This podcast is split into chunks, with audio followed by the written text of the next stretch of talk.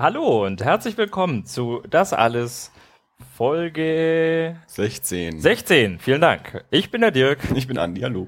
Schön, dass ihr wieder da seid. Wir sind auch wieder da. Aber knapp war's. Äh, bezogen auf die technischen. Ja. Äh, ja. Wir hatten ein bisschen technische Probleme und hoffen, die sind jetzt gelöst, Ja. sodass wir wieder in alter, gewohnter, äh, zumindest technischer Qualität aufnehmen können. Aber es sieht Inhaltliche gut aus. Qualität. Es sieht gut aus. Da sind so, da sind so Amplitudenausschläge. Das sieht alles schön aus. Ja, Big Clock läuft und äh, Yay. die, die Spuren sehen auch so aus, als würden sie was aufnehmen. Ja. Manchmal zumindest. Ich erkenne nix. Wir werden es hinterher merken. Wahrscheinlich sprechen wir jetzt das mal, mal eine Stunde und merken hinterher, das war nix. Nee, das ist uns Das- das, tatsächlich noch nie passiert. Ich Nee, hatte schon äh, ein paar Mal die Befürchtung, eben. aber Ja, bis vielleicht jetzt. passiert's ja heute. Nee. Meinst du nicht? Nee. Gut. Dann passt ja alles. Du hast es eingestellt, von daher vertraue ich dir da. Ja, also kurz zur Erklärung, ich hatte ähm, unsere, unsere super Aufnahmesoftware äh, Reaper, die wir jetzt ein halbes, dreiviertel Jahr lang benutzen, ähm, ist leider die Konfiguration verloren gegangen mit dem Neuaufsetzen des, des, des MacBooks und äh, die hat sich ein wenig komplexer gestaltet. Aber jetzt scheint wieder alles zu gehen. Wir wollen euch auch damit nicht langweilen. Wir wollen ja hier über Ja, worüber? Dinge reden. Dinge. Ja. Andi, ich habe gehört, du bist unter die Beatboxer. Du bist so ein Idiot.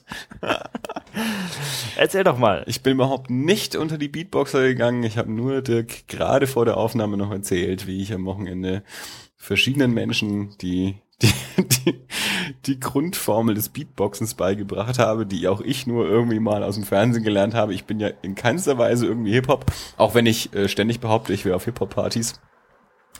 Was schaust du mich jetzt an? Kennst du den Satz noch nicht? Nee, Echt nicht? Nee. Du hast bestimmt von mir schon mal gehört. dass du auf Hip-Hop-Partys bist. Immer, immer wenn jemand, immer jemand, jemand dir irgendein Event, eine Party oder irgendwas vorschlägt, wo du nicht hin willst. Ja. Also immer wenn das, also bei uns mir im Freundeskreis so, so die Standantwort immer so, Mensch, hier, da ist noch die und die Party und du denkst dann, na, da will ich nicht hin, dann sagst du, na, da bin ich schon auf einer Hip-Hop-Party. Das hat sich, keine Ahnung, das hat sich irgendwie mal so entwickelt und seitdem ist es immer, wenn einer einen blöden Vorschlag macht, "Hm, ich glaube, da bin ich schon auf einer Hip-Hop-Party. Und gut. vor allem, weil da jeder weiß, dass ich nie auf Hip-Hop-Partys bin. Das heißt, dass ich dich kürzlich zu uns eingeladen habe. Nein, da war ich auf einer Hochzeit. Ah. Das war eine Elektro-Hochzeit. aber Das war schlimm. Ich will lieber auf eine Hip-Hop. Nein, die Hochzeit war total super. Ich, mir wäre aber Hip-Hop wäre mir, glaube ich, sogar lieber als Elektro gewesen, aber da habe ich mich dann auch eh dann verabschiedet, als die Disco dann richtig losging äh, in den äh, späten Nachtstunden. Gut, war. ich möchte ja aber tatsächlich nicht, nicht abschweifen, ja, also, sondern stringent beim Thema bleiben. Ähm, Ja, Dirk, ich habe dir, das- ich hab dir das ja gerade beigebracht, jetzt kannst du uns das ja nee, ich hab, du hast mir nichts beigebracht. Du hast, du hast also ein. Wort erwähnt. so wie ich das damals, so wie ich das damals gelernt habe aus dem Fernsehen, ähm, ist die, die Grundstufe zum Beatboxen, um den, den einfachsten Beat zu machen, ist Pizzakatze. Pizzakatze. Pizzakatze. Ich wollte eigentlich nur, dass du es einmal sagst, damit ich die heutige Folge Pizzakatze benennen Pizzakatze. kann. Ah, ja, das kannst du jetzt halt machen. Ja. Wir haben das auch gerne mal umgetauft in Pizzakotze. Das geht, glaube ich, auch. Auch gut. Weil die Vokale spricht man eh nur so, so halbwegs dabei und dann macht man immer Pizzakatz, So. Ich würde jetzt Hip-Hoppen, aber ich weiß, wie gerne du Du, du, würdest jetzt, du würdest jetzt Hip-Hoppen. Ich glaube, Hip-Hoppen ist nicht mal ein Verb. Man merkt, wie, wie, wie Hip-Hop wir beide sind. Total. naja, wenn wir jede Woche auf einer Hip-Hop-Party Ich ich weiß, du hast eine Techno-Vergangenheit, aber wie ist es denn so mit deiner Hip-Hop-Vergangenheit? Gibt es da eine, Mhm. die du mir bisher verschwiegen hast? Ja, tatsächlich, also eine kleine. Die dauerte eine Nacht lang. Oh, Ja, ich war ähm, wie hieß die Kleine? die Nacht. Nein, äh, es, es hat, also es ist Julia, Deine Schwester? nee, nicht meine Schwester, eine von den 100.000 anderen Julias, die auf diesem Erdball so rumlaufen. Also du meinst, du sagst einfach mal irgendeinen Namen und tust so, als Nein, müsste ich wissen, war von wem du war eine, sprichst. es war eine Kommilitonin, die mich irgendwann anrief mit Herzschmerz und sagte, kannst du herkommen, mir geht's nicht gut. Und die sagte, und es war, glaube ich, nachts um halb zwei und die sagte, wo ist denn her? Und sie sagte, ich bin im One. Oh, das hast du mir erzählt. Ja, ja. Oh Gott. Und dann war ich im One total gut. Ja, also ich kam da angestolpert mit äh, Hemd aus der Hose und eher so schlabberklamottig und äh, hatschte mitten in der Nacht am Samstagabend ins One in die Hip-Hop-Area, die äh, zum einen aus sehr ähm, klischeehaft, aber authentisch wirkenden Hip-Hopern bestand und zum anderen aus ähm, ja, weißen Jungs, die gerne welche wären. Nürnberg ist ja auch ähm, das Hip-Hop-Mecker. Echt? Nein! Ich weiß es ja nicht, du bist ständig auf Nicht, ja, ich bin ja so Hip-Hop, genau. Also das wäre mir neu, aber äh, Gut. Das, war das diese Veranstaltung, wo, äh, wo, wo die, die eine alle, Ja, ja, hm, ja. ja. Ein, nein, das war tatsächlich, also das war, war echt nett. Also als Sozialstudie war es äh, sehr interessant. Ich habe mich, ich habe mich versucht, mit einem Gin Tonic an die Bahn zu stellen, mit einem nach dem anderen und unauffällig zu wirken dabei. GNT, wie ich am Wochenende gelernt ja, habe. bitte. Ja. Ich habe sofort erkannt, habe es aber vorher noch nie gehört gehabt in der Kombination. Ah, Aber nachdem ich weiß, dass die Mädels ja da immer alle Gin Tonic äh, trinken, was soll GNT schon sein? ja. Na ja, gut, und, ähm, Und ich, ich habe umso noch mehr Leute ähm, verwirrt, als eine, eine der Freundinnen am Wochenende kam mit einem Getränk, das äh, in, einem, in einem durchsichtigen Glas und so ein bisschen blass rötlich war und ich sagte, Wodka Cranberry. und die andere sagte, das hast du jetzt erkannt? Und ich so, sie trinken alle Wodka Cranberry.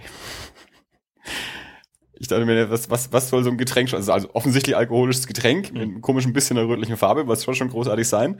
Und dann, ich bin zwar nicht der, nicht der, der, der, der größte How I Met Your Mother Fan der Welt, aber es gibt mal diese eine Folge, wo, wo Barney Stinson genau diesen Satz eben sagt, weil er und sie da- trinken alle Wodka Sie Cranberry. trinken alle Wodka Cranberry. Weil da, da ist irgendwie die, da soll irgendeine so uralte Freundin soll heiraten und das wird dann aber abgeblasen und dann will er die haben und trifft die in der Bar und sie ist ganz erschüttert und er dann eben auch so, wir, gibt ihr dann natürlich dann einen Drink aus und sagt dann, ja, du trinkst doch Wodka Cranberry, oder? Und sie sagt, oh, dass du dich daran erinnerst. Und dann schaut er zum Barkeeper. Sie trinken alle Wodka Cranberry. Ja. Okay, ähm, also das, also aus dieser eine Nacht war, war deine Hip-Hop-Vergangenheit. Ja, das ist äh, also die Sozialstudie, die eine ziemliche Ja, nein, Asozialstudie ich hab, war. ja, ich habe nein, ach, Gott, das würde ich nicht ändern. Ich habe bloß das, was du das eine Mail da erzählt hast, das traumatisierend. Ja, gut. Die hat halt so ein leicht promiskutives Verhalten an den Tag gelegt, aber- gut, das ist ja, muss ja nicht, gut. äh, One heißt World of Nightlife, ich oder? glaube, ja. Ja, sind wir uns beide nicht so sicher, ne? Nie dort gewesen. Nee. Aber das ist ja irgendwie so. Wenn ich glaub- jetzt weiterrede, dann muss ich die, muss ich die heutige Folge bei iTunes, glaube ich, als äh, explicit. Ähm, Da- Das hast du schon mal gefragt, ab wann man das machen muss. ich weiß es nicht. Ja, ich auch nicht. Ich, bis hätte, jetzt, ich hätte jetzt gerade fast Ficken gesagt. Ja, aber Ich das, das haben wir ja schon mal gemacht. Oh, stimmt. Ja, das war, das war ein Zitat. Äh, ich weiß jetzt nicht genau, welche Gelegenheit du meinst, aber du hast mehr, mehrfach gesagt, das ist ja wie anficken und liegen lassen. Das hatten wir in mindestens zwei Folgen und das waren sicherlich keine Zitate. Gut, also kommen wir zurück zum Niveau. Ja? Man merkt, wir haben heute richtig gut was vorbereitet. ja. Na, also gut, also willst du noch was über Hip-Hop sagen? Und was? Hip-Hop? Ich kann nicht wirklich viel zu Hip-Hop sagen. Nein, das, das, darum frage ich ja, ob das jetzt nee, kann ich nicht. Thema jetzt für dich damit abgeschlossen ist Ja. oder ob da noch was kommt. Also mein, mein einziger, äh, mein einziger Fuß in die Tür von Hip-Hop äh, die ist ja, bitte? Die Pizzakatze. Pizzakatze, genau, Pizzakotze. Äh, mein, ähm, mein Lieblingszeichner ist ja äh, Jim Food und Jim Food ist ja ein, ein ziemlicher, der ist ziemlich Hip-Hop. Also hauptsächlich ist der, ist der Funk, aber das gehört ja irgendwie alles Hat er was gemacht, was man kennt? Jim Food? Ja. Was man kennt. Ja, was ich kenne. Was ein Mann kennt, ist ja immer so eine Frage.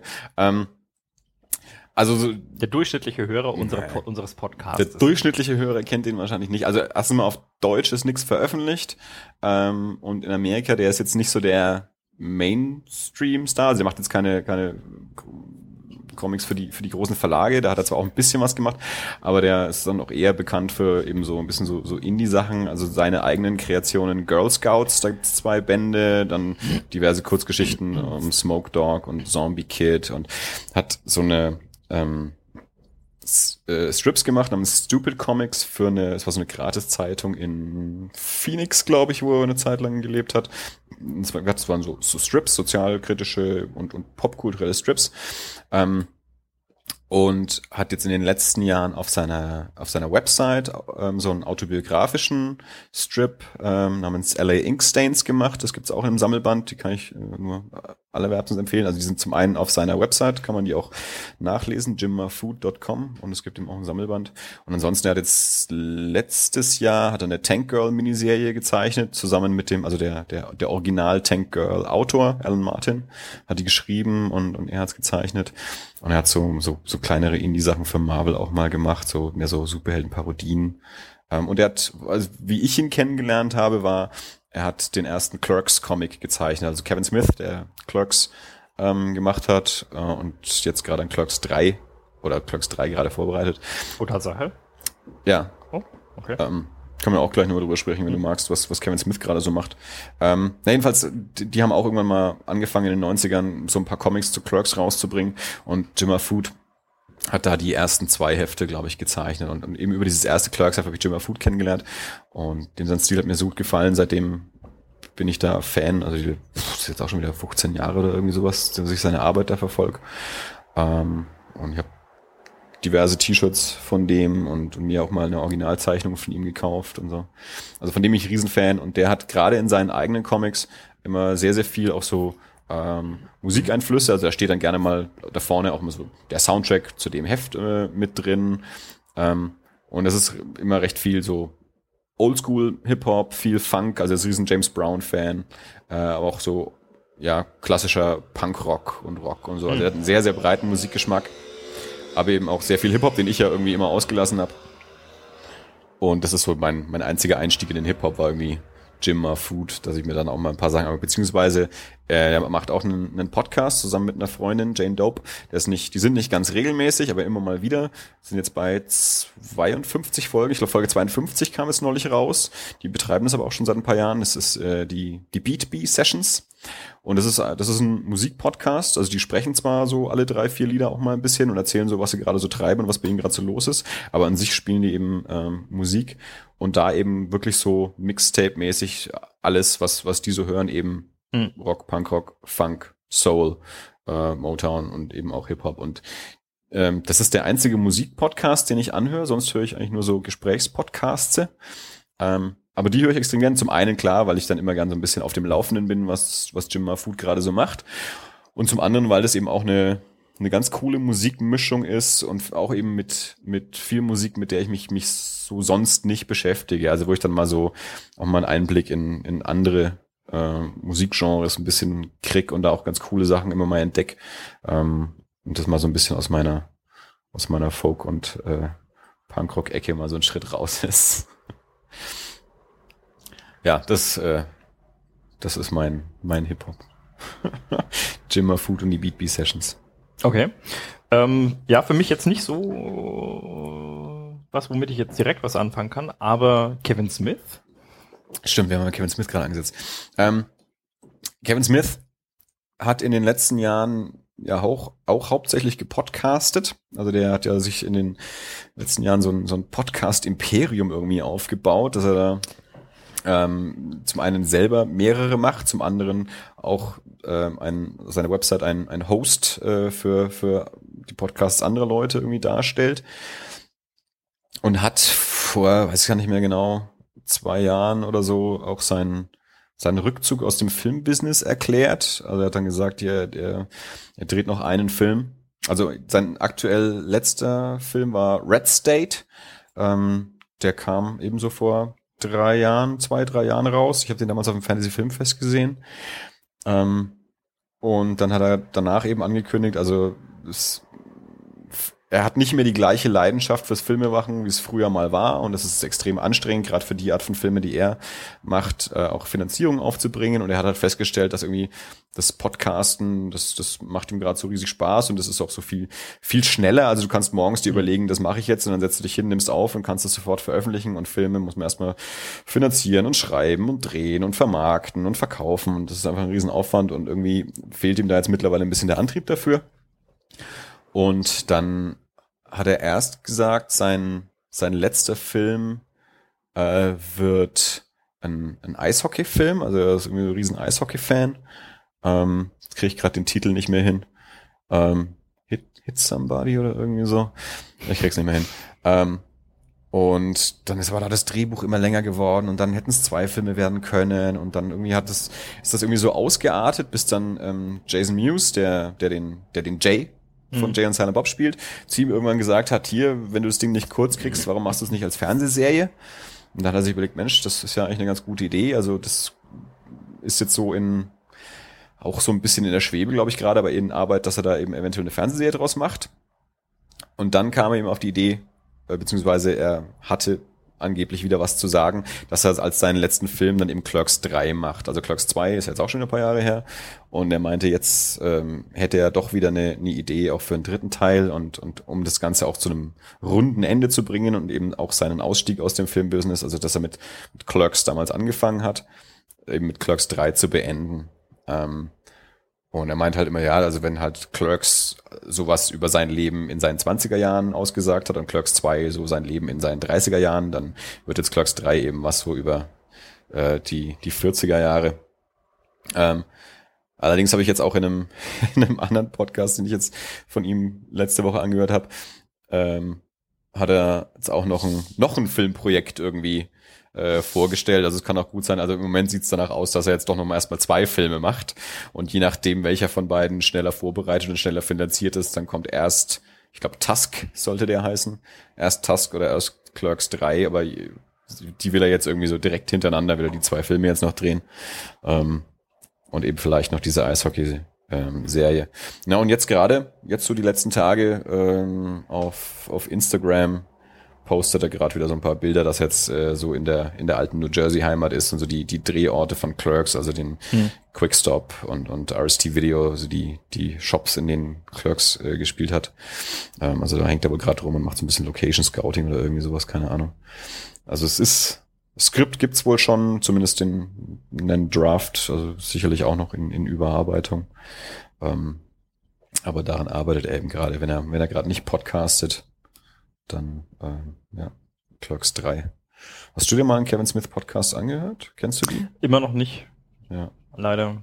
Ja, es ist so eine Sache, muss ich ganz ehrlich sagen. Also ich meine, zum einen, also für mich persönlich ist ähm, sein, sein Ansatz fürs Podcasten ja eins, eins der drei großen Vorbilder für unseren eigenen Podcast. Ich weiß nicht, ob ich das jemals so gesagt habe, aber äh, das, ich habe sein, sein letztes Buch gelesen, Tough Shit, äh, in dem er so auch ja sein, sein, sein Werdegang und, und, und so die letzten paar Jahre und seine letzten Filmerlebnisse ähm, auch so ein bisschen nachvollzieht und dann eben auch so den Einstieg ins Podcasting. Ähm, das fand ich ganz gut und auch so im Podcast sagt das immer mal wieder selber, wie, wie das überhaupt angefangen hat. Das war ja am Anfang erstmal nur der, der Smodcast, ähm, also er und, und ähm, ähm, Scott Mosier, sein Freund und Produzent, ähm, haben halt angefangen, eben den, den ersten Podcast zu machen. Und mittlerweile hat er ja so viele verschiedene, äh, also der, der Smodcast läuft immer noch, ansonsten ähm, Fatman und Batman ist wahrscheinlich, glaube ich, momentan sein spannendster, also das äh, ein ganzer Podcast nur über Batman, weil er so ein riesen Batman-Fan ist. Und dann lädt er sich immer halt Zeichner und Autoren und und mhm. und äh, oder Paul Dini äh, und Bruce Tim, die die Fan die die Zeichnungsserie gemacht haben und so, lädt er sich halt irgendwie ein und quatscht mit denen. Und es geht dann gerne auch mal zwei Stunden, da bringt es dann gerne mal so in zwei Teilen raus und spricht mit denen halt, wie, wie die zu Batman gekommen sind. Und was sie jetzt mit Batman machen, also als Autoren oder Zeichner oder so und ähm, oder welche ihre Lieblingsgeschichten sind. Oder sie haben auch schon ganze äh, Audiokommentare zu, zu zur Zeichentrickserie zum Beispiel gemacht oder so. Ähm, also das ist, das ist, das ist ganz cool, wenn man sich ein bisschen für Batman interessiert, ähm, sind das immer ganz spannende Geschichten oder auch so die, die Werdegänge von so, von so verschiedenen Leuten, also die jetzt halt irgendwie ähm, Comic-Autor sind, wo die, wo die vorher mal waren, was die vorher mal gemacht haben oder so. Und dass die halt vorher schon Filme gedreht haben oder so. Also ähm, Mark Wade, oh, jetzt möchte ich nicht wieder was Falsches erzählen.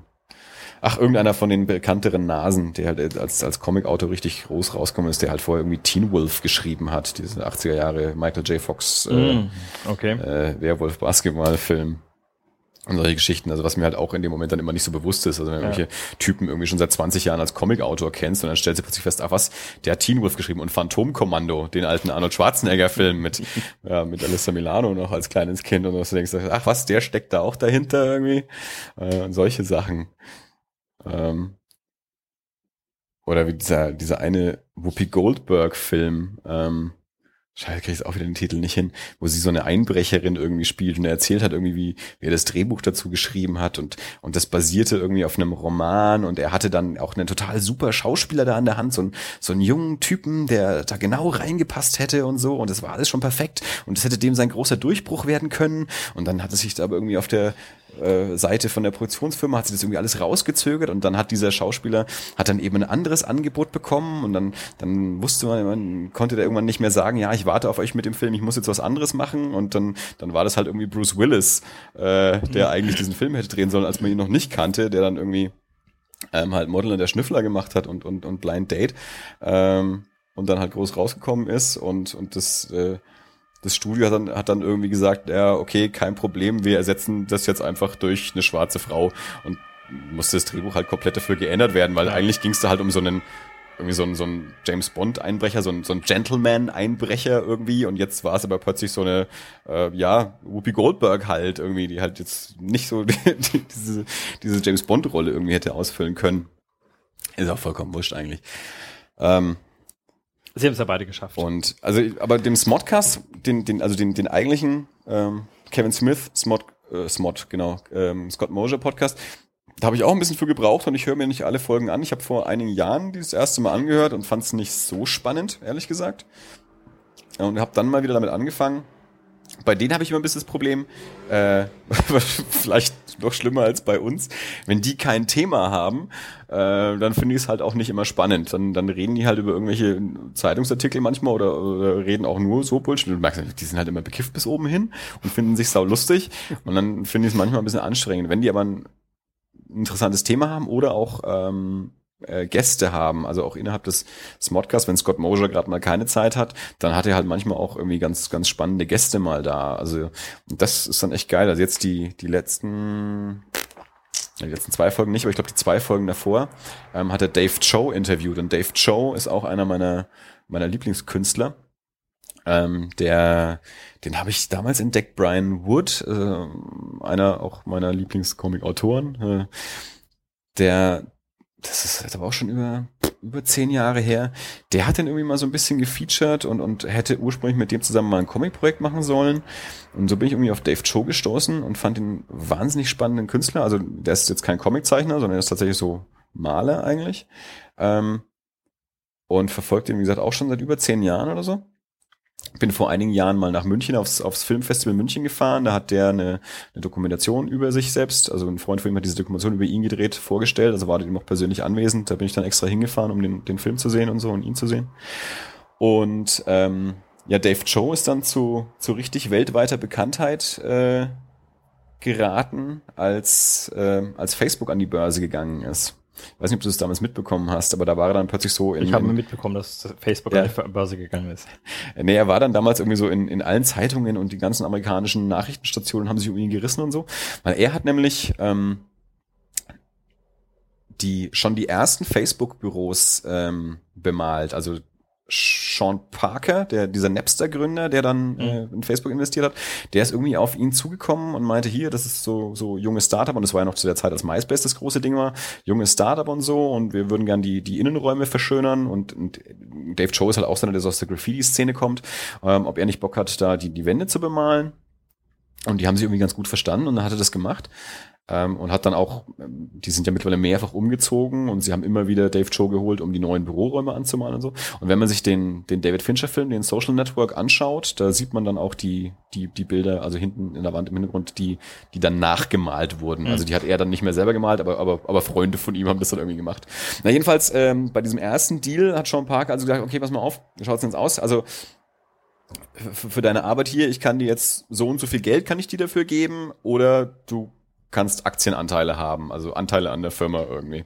Und zu dem Zeitpunkt war das echt noch so ein Mini-Ding, aber Dave Cho hat so ein, ähm, ja, der hat so einen ganz schlimmen, schlimmen ähm, Glücksspieldrang äh, schon immer gehabt anscheinend und hat dann gesagt, ach, naja, ich Sean Parker, der, der Typ ist irgendwie cool drauf. Ich glaube, die bringen es zu was. Ich, ich nehme mal die Anteile. Ich, ich scheiß auf das Bargeld. Ich habe zwar jetzt selber auch keins, aber ich scheiße jetzt auf das Geld. Ich nehme die Anteile. Und dann ist Facebook an die an die Börse gegangen und über Nacht war der halt irgendwie, ich glaube, hundertfacher Millionär oder so. Äh, und daraufhin ähm, war es halt irgendwie so, ich alle, alle Nachrichtenportale und, und Fernsehsender und sowas immer so der, der, der bestbezahlte Innendekorateur irgendwie aller Zeiten, weil der halt ein bisschen die Wände angemalt hat und dann über Nacht irgendwie, also sich vor Geld nicht mehr retten kann. Und äh, mit dem hat Kevin Smith eben auch so, so ein zweiteiliges Interview gemacht und das ist unglaublich spannend. Also der Typ ist ein bisschen komisch.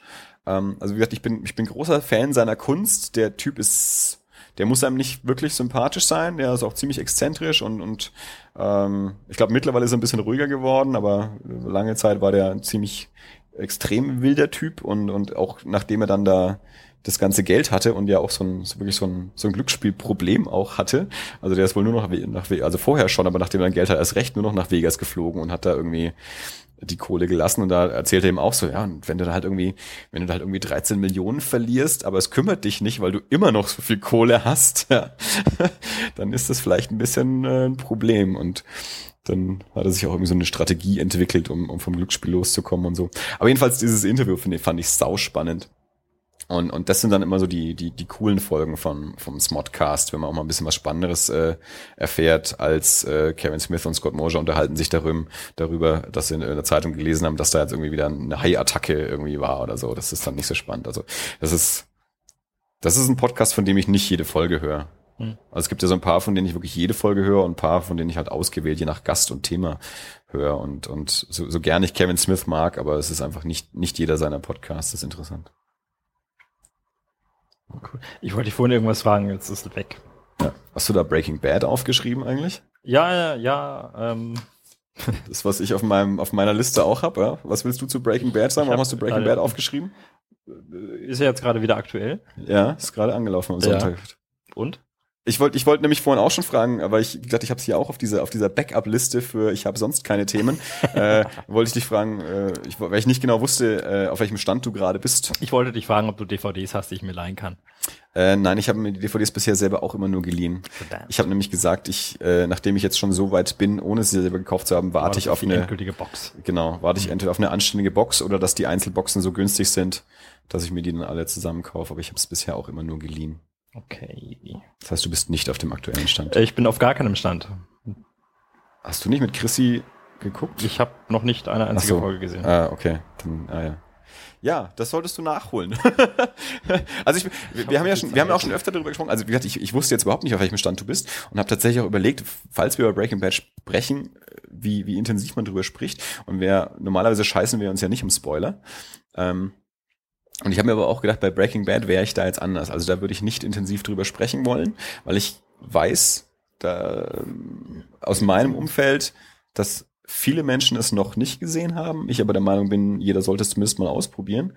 Ähm, und da, da würde ich dann nicht so viel drüber erzählen wollen. Aber jetzt hast du es ja eh nicht gesehen, da will ich erst recht nichts drüber erzählen. Aber äh, es ist immer noch großartig. also ich halte es äh, ich habe jetzt nicht jede Serie gesehen und ich habe nicht jede Serie komplett gesehen, die momentan ähm, so laufen. Aber ich halte es für aktuell die beste Serie und für mich persönlich die beste Serie seit den Sopranos. Also die ist jetzt bei mir so in, in das Triumphirat aufgestiegen aus Twin Peaks, Sopranos und Breaking Bad. Gut, sie haben jetzt noch sieben Folgen, also sie können es noch verkacken. ja gut, aber bis jetzt haben sie sich ja scheinbar äh, ganz gut angestellt. Ich meine, Serien scheitern ja gerne mal am Ende. Hm. Äh, oder die eine oder andere tut das zumindest. Oder, oder, oder zeigt vielleicht auch da ist ihre echte Qualität. Also manche Serie schafft es natürlich auch mit der, also für mich die zwei großen Beispiele, also Twin Peaks wurde halt abgesetzt, die hatten ein bisschen Schwierigkeiten mit dem Ende, aber Six Feet Under und die Sopranos sind halt zwei Serien, die total unterschiedliche Wege gegangen sind, wie man eine Serie beendet und zwei ganz, ganz großartige Wege, dafür gewählt haben. Also, das wahrscheinlich beide nicht gesehen. Ähm, Six Feet Under lässt halt keine Fragen offen. Und Sopranos lässt sich nur mit Fragen zurück. Hm. auf, den, auf den ersten Blick zumindest. Um, ja? um mal wieder auf den, den Haneke zu pullen. David, David Chase, äh, der, der Macher von den Sopranos, hat gesagt, es gibt ein definitives Ende. Und alles, was du dazu wissen musst, steckt in der Serie drin. Ich werde es dir aber nicht auf die Nase binden. Und dementsprechend kann man natürlich viel interpretieren. Also die einen schauen die Serie so und sagen, ja, ist ganz klar, das Ende bedeutet das. Und die mhm. anderen sagen, nee, nee, das Ende bedeutet genau das Gegenteil eigentlich so. Ja?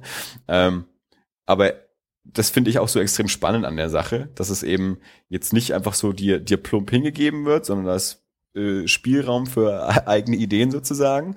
Ähm, und ich habe, nachdem ich das Ende gesehen habe, habe ich mir erstmal äh, einen, einen Artikel gesucht im Netz, äh, beziehungsweise ich habe dann einen äh, auf Recherche hin einen sehr spannenden Artikel gefunden, wo einer also sehr, sehr ähm, genau und ausführlich durch die, also mindestens durch die letzte Staffel, wenn nicht sogar annähernd durch die komplette Serie durchgeht, um um dir das Ende zu erklären. Und das war für mich sehr schlüssig. Also das ist dann die Lösung, der ich mich angeschlossen habe, weil ich das äh, sehr schlüssig erklärt fand, wie, wie dir das da aufdröselt, was, was das Ende bedeutet und, und wie die Serie endet.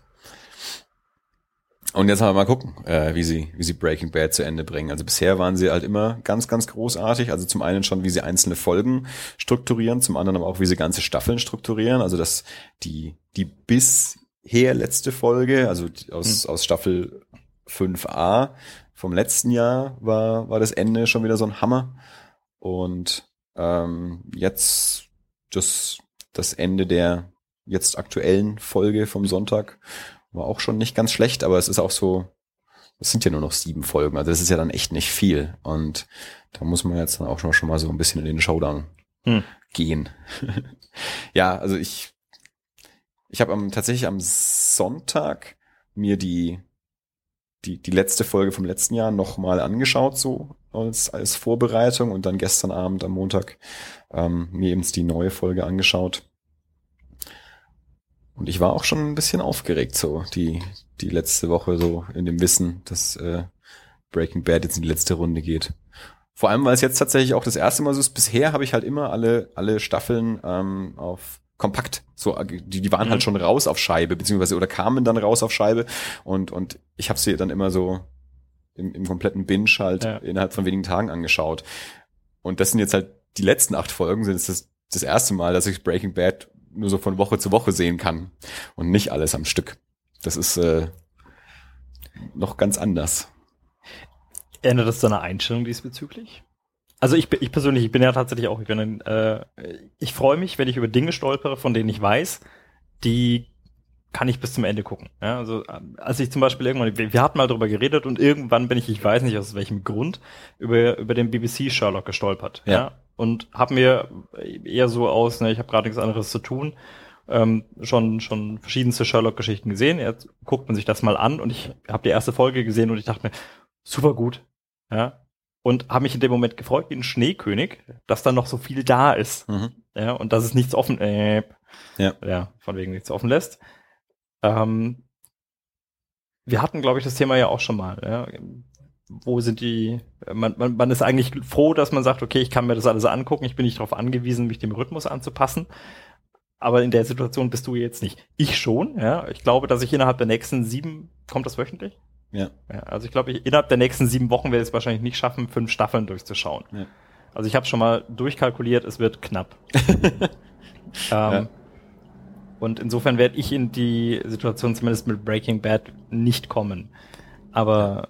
Also ich finde Sherlock ist ein bisschen anders. Also ich, ich verstehe, was du meinst. Und also so dieses, schön, dass da noch so viel ist, aber bei Sherlock, dadurch, dass es ja eigentlich schon in sich abgeschlossene Filme sind, mhm. hast du nicht dieses, nicht so extrem dieses Fortsetzungsding. Klar, die bauen auch irgendwie ja, ja. aufeinander auf und so. Und äh, in jeweils der dritten Folge von einer Staffel, es sind ja dann immer nur drei, wird das, kriegt das irgendwie auch ein Ende.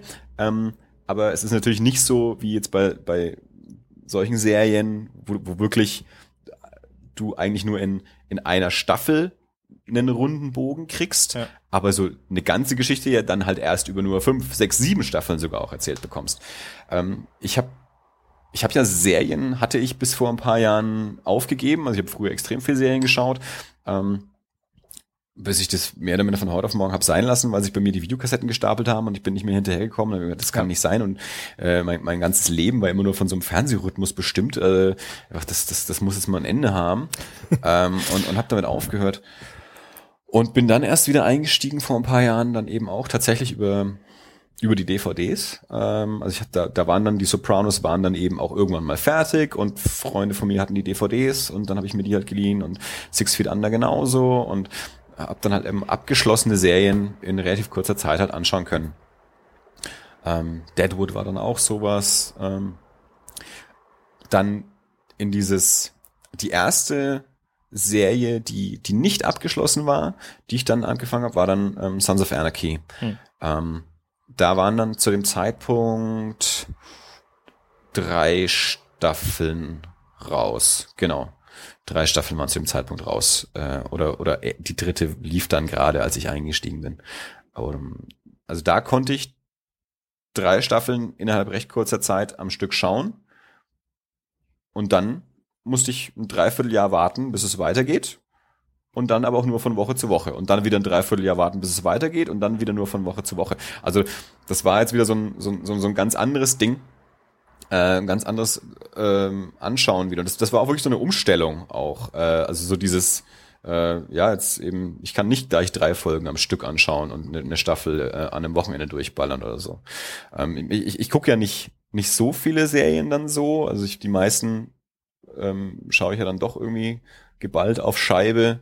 Also ich, ich sind ja nur sehr ausgewählte Serien, die ich mir dann auch so in Einzelfolgen gebe, aber gerade äh, auch jetzt ähm, mit, mit Breaking Bad, ich, ich habe halt schon auch ein bisschen Angst, wenn ich, wenn ich da jetzt warten würde, wüsste ich wahrscheinlich schon alles, bis es fertig ist.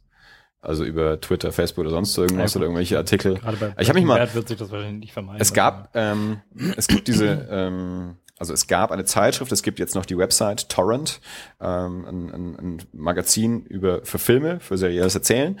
Die haben, ich glaube, drei Ausgaben oder so von dem Heft rausgebracht. Das hat sich dann nicht getragen, das haben sie eingestellt. Jetzt existieren sie immer noch als, als Website, wo sie eben Artikel über Serien schreiben.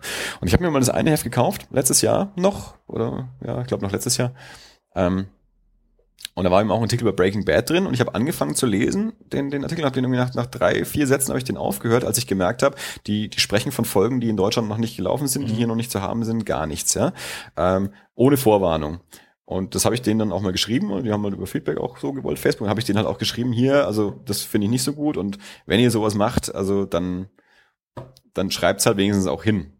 Und dann haben die gesagt, na ja, also wir gehen halt schon davon aus, Leute, die sowas lesen, dass sie es auch gesehen haben. Mhm. Und dann dachte ich mir, ja, aber gut, aber ich meine, das heißt, ihr seid eine Zeitschrift für, für Piraten? Also, wenn ihr davon ausgeht, dass Leute in Deutschland, die diese Zeitschrift lesen, die letzten Folgen gesehen haben, die in Deutschland legal noch nicht zu haben sind. Das heißt, ihr seid eine Zeitschrift, die es explizit darauf einlegt, von, nur von Leuten äh, gelesen zu werden, die, die Serien Zeitschrift heißt Torrent. Ja.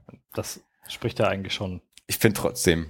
Also da würde also ich tatsächlich, wenn ich, nee, also ich ehrlich bei einer, bei einer Zeitschrift, die Torrent heißt, ich habe höre jetzt zum ersten Mal davon, aber da würde ich davon ausgehen, dass die spätestens nach 24 Stunden ist es ja durch. Da hast du es ja gesehen. Spätestens nach 24 Stunden. Ja, also wenn es so lang dauert. Also das aufzunehmen, zusammenzuschneiden, zu rendern, hochzuladen. Ja, ja, aber das heißt ja noch nicht, dass es jeder auch anschauen kann in der Zeit. Na, aber trotzdem finde ich, also wenn, jeder, wenn, ich, wenn, ich, ne, wenn, ich eine, wenn ich eine ernstzunehmende äh, kritische Zeitschrift sein will, also dann, dann muss ich es zumindest drüber schreiben. Hm. Also ich finde nicht, dass ich nur allein vom, vom Titel, also sagen wir so, den Titel muss ich ja auch erstmal verstehen, dass die Zeitschrift Torrent heißt. Ich kann mich auch für Serien interessieren, ohne dass ich weiß, was Torrent heißt. Hm. Wenn du dich so sehr für Serien interessierst, dass du nicht bereit bist, darauf zu warten, dann weißt du, was ein Torrent ist. Ja, aber wenn ich mich für so sehr für Serien interessiere, dass ich auch trotzdem bereit bin, äh, darauf zu warten, dann weiß ich vielleicht nicht, was die Zeitschrift Torrent damit meint. Oh. Also du meinst, der Titel Torrent heißt schon, wir sind Piraten. Ja. Absolut. Gut. Naja, die haben es ja eh nicht geschafft. Naja, du, ich, eigentlich fand ich das an sich eine gute Sache und mhm. dann auch auf der Website, ich gucke da ab und zu mal drauf und da sind auch interessante Artikel. Also ich, ich, ich habe die auch auf Facebook, also ich, ich schaue schon immer, was die machen. Ähm, nur würde ich keine Artikel halt mehr, mehr lesen ähm, zu, zu Serien, die noch laufen. Weil dann, wenn ich halt mal es nicht geschafft habe, innerhalb von 24 Stunden die neueste Folge zu sehen, dann, dann lese ich es schon nicht mehr. Was äh, für, für eine Zeitschrift vielleicht auch nicht das geilste Konzept ist irgendwie, wenn ich mir ja dann schon auch Leser damit verprelle, die mich nicht lesen, ja, weil äh, ich halt über Sachen spreche, die erst eine Woche alt sind.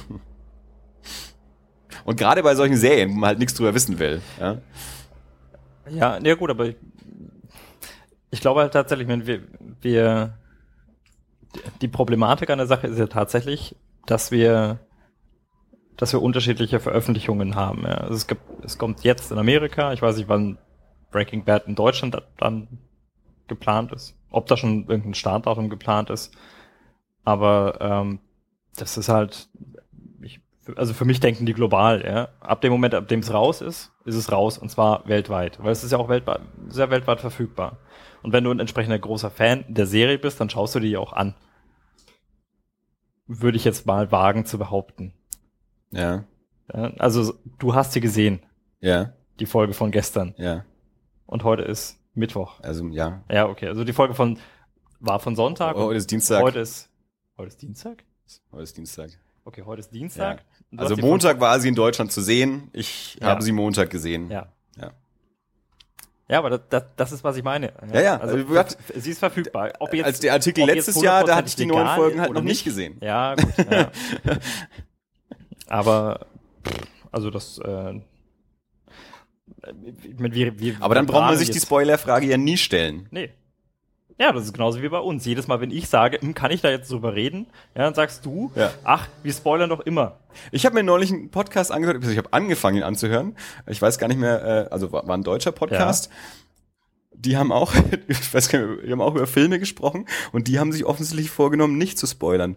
Dann muss ich denen aber auch nicht zuhören. Also weil die haben auch nichts gesagt über den Film, also gar nichts. ja, oder? ja, gut. Aber, ja, das, das, Ja. das ist das Ding. Aber ich finde ja beim Film ist es was anderes. Aber bei der Serie, also die haben über die Serie geschrieben. Ja. Da stand jetzt aber nicht vorher, wir schreiben über die aktuellen Folgen. Und zu dem Zeitpunkt war ja schon viereinhalb Staffeln raus. Hm. Da, die hätten auch eine Bestandsaufnahme machen können über die ersten vier Staffeln. Das, steht, das stand halt am Anfang erstmal nicht da. Und dann geht's halt direkt damit los, was in Staffel 5 passiert ist, die bei uns noch nicht lief. Das- das Und das, davon bin ich halt nicht ausgegangen. Also wenn halt nicht drin steht, also wenn da drüber steht, Artikel, bla bla bla, heißt hier, äh, und Staffel 5, dann weiß ich, okay, die sprechen über Sachen, die ich nicht weiß. Da steht aber nur Breaking Bad drüber. Und dann geht's aber direkt in, in, in, in Folgen rein, die hier noch nicht liefen. Das, das, Okay, also ich, das hätte ich halt gerne in einem, in einem Satz vorher ist- gesagt bekommen. das ist jetzt tatsächlich möglicherweise eine unterschiedliche, eine unterschiedliche Wahrnehmung, ja. Aber also das ist bei uns. Ich weiß noch, ich habe dich mal gefragt, hast du Man of Steel gesehen? Ja, und du hast gesagt, ja, habe ich. Brauchen wir aber nicht drüber reden, haben schon alle drüber geredet. Ja. Ja. Und wenn jetzt jemand, irgendjemand auf dieser Welt, ich habe Breaking Bad nicht gesehen, ja, ich bekomme bloß ein bisschen von dir mit und ein bisschen mehr von meiner Freundin, ja, wie sehr man darauf geiert, dass Breaking Bad jetzt endlich weitergeht, ja, und zwar schon wirklich Wochen und Monate im Voraus. Und wenn jemand sagt, ich rede über Breaking Bad, dann gehe ich nicht davon aus, dass er eine Bestandsaufnahme macht der letzten fünf Staffeln. Das sondern ist vielleicht gehe ich davon aus, dass der, dass der genau über das gerade redet, was jetzt im Moment, ja, das. Aber das, das ist vielleicht dann der Unterschied, passiert. vielleicht auch mein Wahrnehmensunterschied zwischen einem Printmagazin und einer, einer flüchtigen Online-Veröffentlichung. Bei einem Printmagazin und bei einem, äh, beim kritischen Printmagazin, äh, das sich jetzt ja auch, ich meine, die beschäftigen sich ja auch mit alten Serien. Die schreiben ja nicht nur über aktuelle Serien. Aber da äh, kann ich mir eben schon vorstellen, dass man dann eben du meinst also, sie sind wie wir, die über aktuelle Themen sprechen und auch ab und zu mal über, über die, die also wir wissen, Batman-Serien. ja, ich meine, wir wissen die doch, nichts, die nicht sagen, dass sie jetzt spoilern, weil wir spoilern ja immer, wenn wir über irgendwas reden. Außer jetzt über Breaking Bad. Breaking Bad, das ist das erste Mal, dass wir nicht spoilern. Bis jetzt jedes Mal, wenn ich gesagt habe, hm, sollen wir darüber Ja. reden, dann sagst du, ach, wer das hier anhört, muss damit rechnen. ja, Ja, das ist jetzt das erste Mal, dass du sagst, Aber wir sprechen auch nur über Sachen, abgesehen vom Lone Ranger jetzt, die in Deutschland schon gelaufen sind. Und der ja Lone, nicht Ranger, mal. und Lone Ranger waren wir jetzt halt eine Woche eher. Ja? Eh Aber da wolltest du ja nicht, dass den jemand anschaut. Nee. Wir, ansonsten sprechen wir aber auch nur über, über Dinge, Läuft die... jetzt mittlerweile? Der Lone Ranger ist jetzt, ich glaube, jetzt am Donnerstag angelaufen. Ja. Hast du ihn gesehen? Nein. Ich, ich, ich hatte nie vor, den anzuschauen. Sehr gut. Ähm, also eben, wir, wir sprechen ja nur über Sachen, die, die zu haben sind. Also die legal hier schon angelaufen oder käuflich erwerbbar sind. Ich finde, das ist ein Unterschied. Du nicht, das ist mir klar. ja, Ich finde schon, dass das ein Unterschied ist. das wirft jetzt ein bisschen ein schlechtes Bild auf mich. Ja, wir wissen, dass wir beide da etwas unterschiedliche Einstellungen dazu haben zu dem Thema. Ja, aber du hast Breaking Bad gesehen. Ich warte, bis es da ist. Du bist aber schon so lange hinterher, äh, dass du locker warten kannst, bis es da ist.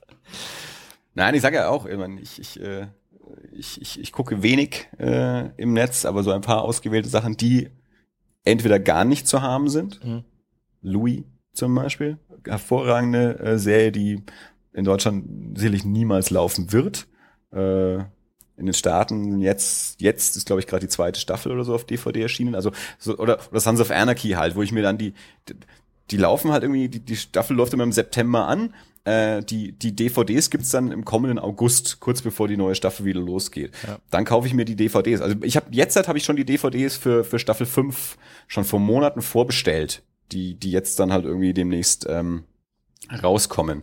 Also ich habe erst als die, ich habe damals, als ich angefangen habe, die Serie zu schauen, habe ich erst die DVDs geschaut, die es halt schon gekauft, die es schon gab.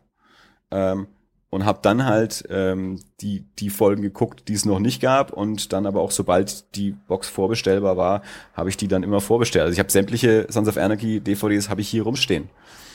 Also ich kauf den Kram dann halt im, im Nachhinein, wenn es möglich ist. Also die paar Sachen, die ich im Netz geguckt habe, das sind nicht so viele. Und ich werde auch Breaking Bad kaufen. Habe ich nicht in Frage gestellt. ich bin immer derjenige, der sich immer dumm anschauen lassen muss. Also wenn er immer sagt, äh, ich, ich kaufe halt DVDs oder ich kaufe ich kauf auch noch CDs, wie oft ich den Satz schon gehört habe, du kaufst noch CDs? Ja. Ja gut, das habe ich tatsächlich schon lange nicht mehr gemacht. Aber DVDs kann ich völlig verstehen. ich immer, ich habe ich, ich hab ja meinen Computer neu aufgesetzt ja. und äh, ich habe auf dem auf dem Mac so ein so ein äh, ein äh, Katalogisierungs- und äh, Ablageprogramm, auf dem man quasi also so, so ist eine Library quasi, mhm. ja, und es hat so einen so einen Barcode-Scanner über die integrierte Kamera. Und mhm. ähm, jetzt habe ich, als ich den, den Rechner neu aufgesetzt habe, vergessen, diese Datenbank zu sichern. Das heißt, ich saß jetzt da und habe, glaube ich, 250 C äh, DVDs eine nach der anderen piep vor mhm. die Kamera gehalten und habe sie eingescannt. Also ein bisschen gefühlt in der Supermarktkasse. Ja, ja, es macht tatsächlich auch das Piep-Geräusch. Mhm. Und dann funktioniert mal was nicht, Sehr dann schickt man die Nummer ein. Muss man mal was abbiegen vorher auch ja, noch irgendwie so also auf dem Touchpad, so als, als, als, als Waage. nee. Nein, aber äh, insofern, also ich, das mit den DVDs kann ich völlig verstehen. Selbst wenn ich sie mir tatsächlich nicht anschaue, weil ich habe immer noch, ich habe äh, original verpackte DVDs von Filmen zu Hause, die ich die ich halt schon gesehen habe. Schon mal in das Regal rein. Äh, einfach weil ich ja. sage, das ist. Aber das habe ich mit CDs früher auch so gemacht, ja. Weil ich, weil ich sage, das ist. Ja, ich habe es vielleicht illegal gehört, als es nicht anders ging, aber das heißt nicht, dass ich dem Künstler nicht tatsächlich ja. gerne zukommen lassen würde. Ja. Ich lade ja zum Beispiel auch gar nichts. Das beste Beispiel. Also, ja, da ist mir jetzt auch schon in die Haare gekommen. Ich lade ja zum Beispiel ja, auch gar nichts. Haare gekommen. Naja, es war ein bisschen übertrieben, wir waren beide. Mhm. Da hatten wir den Podcast dann nicht. Wenn wir uns in die Haare kommen, bin ich definitiv im Nachteil. du hast viel mehr Haare. Also hast bist du doch im Vorteil. Hm? Weiß ich nicht. Ich weiß auch nicht. Dachte ich nur so. Ja gut. Nein, was ich, ich, ich verstehe halt, ich, ich verstehe, dass man dann, dann so den, den einfachen Weg wählt. Das tue ich da in, in, in, in manchen äh, Fällen dann auch. Was ich nur nicht so mag, ist halt so dieser, erstens dieser Anspruchsgedanke. Weil es verfügbar ist, habe ich auch das Recht dazu. Ähm, und wenn es dann eben nicht so ist, dass man dann halt irgendwie auch mal auch mal was kauft. Also ich kenne ja genug Leute, die, die, die mir sagen, ah, ich gucke mir jetzt den Film an. Und ich so echt von dem nie gehört, ach so, der läuft das nächste Woche bei uns an. Oder ach ja, der läuft doch jetzt gerade im Kino. Die halt aber auch, die einfach dann nie ins Kino gehen. Und für die ist aber auch selbstverständlich. Also diese Selbstverständlichkeit mittlerweile. Äh, die sich dann aber wundern, dass, dass keine guten Filme mehr kommen oder so. Oder dass das irgendwie, also oder dass es nur noch äh, Blockbuster gibt und keine kleinen Filme mehr. Aber die kann ja, haben wir ja letztes Mal auch schon drüber gesprochen, die finanziert ja keiner mehr, weil hm. Filme in 200 Dollar Western angesteckt äh, werden, 200 Millionen Dollar Western gesteckt werden, wenn keiner mehr Western anschaut. Also, ähm, also dieses, diese, diese Selbstverständlichkeitsgedanke und bei, bei Musik ja vielleicht sogar noch schlimmer oder mindestens genauso, so dieses, das, das, das nützt ja dem Künstler dann auch, die Musik wird dann ja verbreitet und gehen auch Leute auf die Konzerte und so. Und das ist natürlich, ich finde, da, man, man rechtfertigt sich das halt immer vor sich selbst so. Und, und, wenn, und wenn, wenn die gut sind, dann verdienen die damit auch Geld. Und wenn die nicht gut sind, dann haben sie es eh nicht verdient. Und das, das, das ist mir immer zu billig. Also das ist für mich immer keine Argumentation, weil ich dann immer sage, wenn es niemand mehr bezahlt, dann macht's auch keiner. Und dann kommt immer so, naja, wenn die es aus Leidenschaft machen, dann machen die es auch, wenn keiner dafür bezahlt. Ja gut, also ich, ich kenne genug Bands, die zwei Platten rausgebracht ja. haben und dann irgendwann festgestellt haben, ja, aber okay, äh, irgendwann müssen wir unser Leben halt auch doch finanzieren ja. und können nicht immer nur im Van leben und zu fünft äh, durch, durch die Gegend fahren. Vielleicht will man auch mal eine Familie haben und auch mal irgendwie drei Wochen mal zu Hause bleiben. Und dann muss man halt schauen, wo das Geld herbekommt und dann, dann war's das schon wieder mit der Band. Äh, also rein aus Leidenschaft äh, reicht es dann halt dann doch auch immer nicht, wenn, wenn nicht auch noch mal irgendjemand da also, ist, nee, der auch noch da, Geld da. Da, da bin ich völlig bei dir. Also ich, ich glaube tatsächlich, dass, äh, dass die in Anführungsstrichen ist die, die illegale Verbreitung übers Netz tatsächlich nicht unbedingt nur zum Schaden gereichen muss. Ja? Ich meine, gibt es auch entsprechende Studien, die sogar von, von, von äh, Verwertungsgesellschaften die hier ungenannt bleiben wollen, in Auftrag gegeben wurden und die dann irgendwo im Giftschrank verschwunden sind, weil die Ergebnisse nicht so waren, wie man sie sich gewünscht hätte. Aber da, glaube ich, haben wir jetzt auch tatsächlich keine, keine, keine ausreichende Datenbasis. Um da, da, da bin ich auch bei dir. Also es, es, es sagt aber, dann auch jeder, hier für die hat es ja auch funktioniert und die sind auch durch das Internet bekannt worden. Ja, das kann funktionieren. Ja. Aber ich als Künstler muss die Entscheidung darüber haben. Also ich kann nicht als Konsument hergehen und entscheiden, äh, ich nehme jetzt deine Musik, weil sie gratis ist und das nützt dir ja auch. Wenn ich das als Künstler eigentlich nicht so machen will, dann muss das meine Entscheidung sein. Das, das maße ich mir jetzt zum Beispiel tatsächlich nicht an, ja. Aber es ist, ähm, also da muss ich tatsächlich sagen, ich glaube, du hast, ich sag nicht, du musst als Künstler damit leben. Ähm, äh, du als Künstler entscheidest das. Es ist halt einfach so. Ja, das, das ist im Moment der Stand der Dinge. Ja, in dem Moment, in dem ich was produziere, in dem ich was mache, was gut ist, muss ich damit leben, dass es halt auch durch die Welt geht. Und dann ist es tatsächlich vielleicht an mir als Künstler, mir zu überlegen, was ich daraus machen kann. Und es gibt ja da durchaus, durchaus auch äh, entsprechende Möglichkeiten, entsprechende Konzepte. Es gibt ja Künstler, die machen das. Ja, also was ich zum Beispiel in Game of Thrones nach wie vor nicht verstehe. Ja, also ich meine, die machen sich ja mit so einem halb belustigten, ich meine, die können sich tatsächlich jetzt rausnehmen. Ja, also da habe ich tatsächlich Interviews gesehen, in denen die Leute gesagt haben, na, okay, ich bin schon irgendwie so ein bisschen stolz drauf, dass wir die am meisten illegal downgeloadete Serie der Welt sind. Ja. Aber dann frage ich mich auch, okay, ihr, ihr wisst doch, dass es so ist. Ja. Ihr wisst was, ihr macht, ihr stellt ein Produkt her, von dem ihr wisst, die Leute sind geil drauf, die wollen sehen. Und zwar jetzt und nicht in einem halben Jahr. Dito wahrscheinlich für Breaking Bad. Ja, das ist mittlerweile nach fünf Staffeln, wissen sie, sie haben was echt Gutes gemacht. Und da wollen vielleicht die Leute am anderen Ende der Welt nicht erst ein Vierteljahr warten, bis es synchronisiert ist, weil die schauen sich es eh auf Englisch an. Hauptsache, sie sehen's. Bevor sie über Twitter und, und, und Facebook und was weiß ich auch immer erfahren haben, wie es dann jetzt weitergeht, bevor sie es gesehen haben. Und dann, dann muss ich, also das sind einfach Sachen, da, da, dem muss ich mich beugen. Da kann ich mir nicht zurücklehnen und sagen, ja, aber das ist illegal, deswegen erwarte ich, dass es keiner tut sondern da muss ich vielleicht tatsächlich sagen, okay, so so ist die Welt mittlerweile halt und dann überlege ich mir vielleicht, wie ich es trotzdem verkaufen kann. Ich hätte mir so gerne Game of Thrones gekauft, ja, geliehen, was auch immer, auf legalem Wege, weil ich, ich mir macht die Serie Spaß. Wenn ich es gekonnt hätte, ich kaufe mir die auf DVD. Die kriegen schon ihr Geld, aber die kriegen ihr Geld halt nicht in dem Moment, in dem sie es vielleicht bräuchten, um weiterzumachen. Also ne, das ist wahrscheinlich von meinen 30 Euro abhängt, ob sie es weitermachen oder nicht. Aber das, das, das zieht sich ja auch weiter. Das ist das ist genau die Diskussion, die wir schon mal hatten. Ich, ich verstehe das auch. Also ich finde halt immer noch, ähm, die, die müssen das nicht, wenn die nicht wollen. Ja, aber dann müssen sie damit, dann, dann sollen sie sich auch bitteschön nicht beschweren. Äh, ich finde schon, dass sie das dürfen. Also ich ja, finde, sie ja, dürfen sich ja, auch schon, beschweren. Aber, also mein, mein Mitleid hält sich in Grenzen. Die das, klar, ist, klar, das ist was anderes. Also ich, ich, ich, ich, ich, klar, ich, ich denke auch, sicherlich, also sie könnten mehr, mehr Kanäle anbieten. Also, ich meine, das ist ja eh immer noch so, so ein Ding ähm, mit Netflix und Hulu und sowas, was du in Deutschland ja auch wieder nicht kriegst. Ähm, also ich, ich bin da nicht so drin, also oder viele Sachen, die du da halt in iTunes in Deutschland nicht kriegst. Also da, da, da bin ich nicht drin, wie da die rechte Lage ist und dann eben der Verkauf in andere Länder und sonst wie. Also wir können alle immer behaupten, wir sind so international, das Internet ist international und alles immer überall zugänglich. Aber im Endeffekt äh, ist es dann in vielen Bereichen dann eben auch nicht so. Also lass es was Steuerliches sein oder sonst was, keine Ahnung, was halt doch von Land zu Land unterschiedlich ist. Und ich kann halt nicht einfach in Amerika irgendwas ins Internet einspeisen und das automatisch äh, in Deutschland verkaufen und dann sind aber halt vielleicht wieder irgendwie Steuern drauf und dann müssen die ja auch wieder irgendwo landen und wie ist das dann geregelt? Also da kenne ich mich nicht aus, das, ist, das erfinde ich jetzt hier gerade so, ja. Das weiß ich eben alles nicht. Deswegen fällt es mir aber auch nicht leicht zu behaupten, es ist doch alles so easy, das könnt ihr doch ganz einfach machen, es ist doch eh da, weiß ich nicht, ja. Keine Ahnung. Ähm, ich finde, wenn wenn HBO beschließt, äh, wir machen das nicht für alle zugänglich. Ähm, klar, sicherlich begeben sie sich dann da ähm, in, in, in die Situation, dass ihnen relativ klar sein muss, sicherlich klauen Leute das dann auch, und ich, ich nenne es jetzt mal klauen. Ähm, und meiner Meinung nach, wenn sie wollen, dürfen sie sich darüber auch aufreden. Solange es nicht legal ist, dürfen die das. Ja. Niemand ist gezwungen, seine Sachen für alle frei zugänglich äh, anzubieten, wenn er das nicht will. Und wenn sie es Leute dann trotzdem holen, äh, kann ich denen nicht vorwerfen, das muss euch doch klar gewesen sein. Wenn Sven Regner in dem Interview da letztes oder vorletztes Jahr, wann das war, wenn der halt sagt, er, er will seine Videos nicht auf YouTube haben, dann ist das sein gutes Recht. Sein Recht ist es ja. Klar. Und wenn seine Videos dann da trotzdem auftauchen, finde ich auch immer noch, ist es ein gutes Recht, hier bei, bei Google mal anzuklopfen und zu sagen, hier Google, ihr seid immer noch ein privatwirtschaftliches Unternehmen. Ich habe gesagt, ich will meine Videos da nicht haben. Ich, ich, ihr seid zwar wichtig, aber ich will bei euch nicht mitspielen, dann sorgt dafür, dass mein Zeug da nicht auftaucht.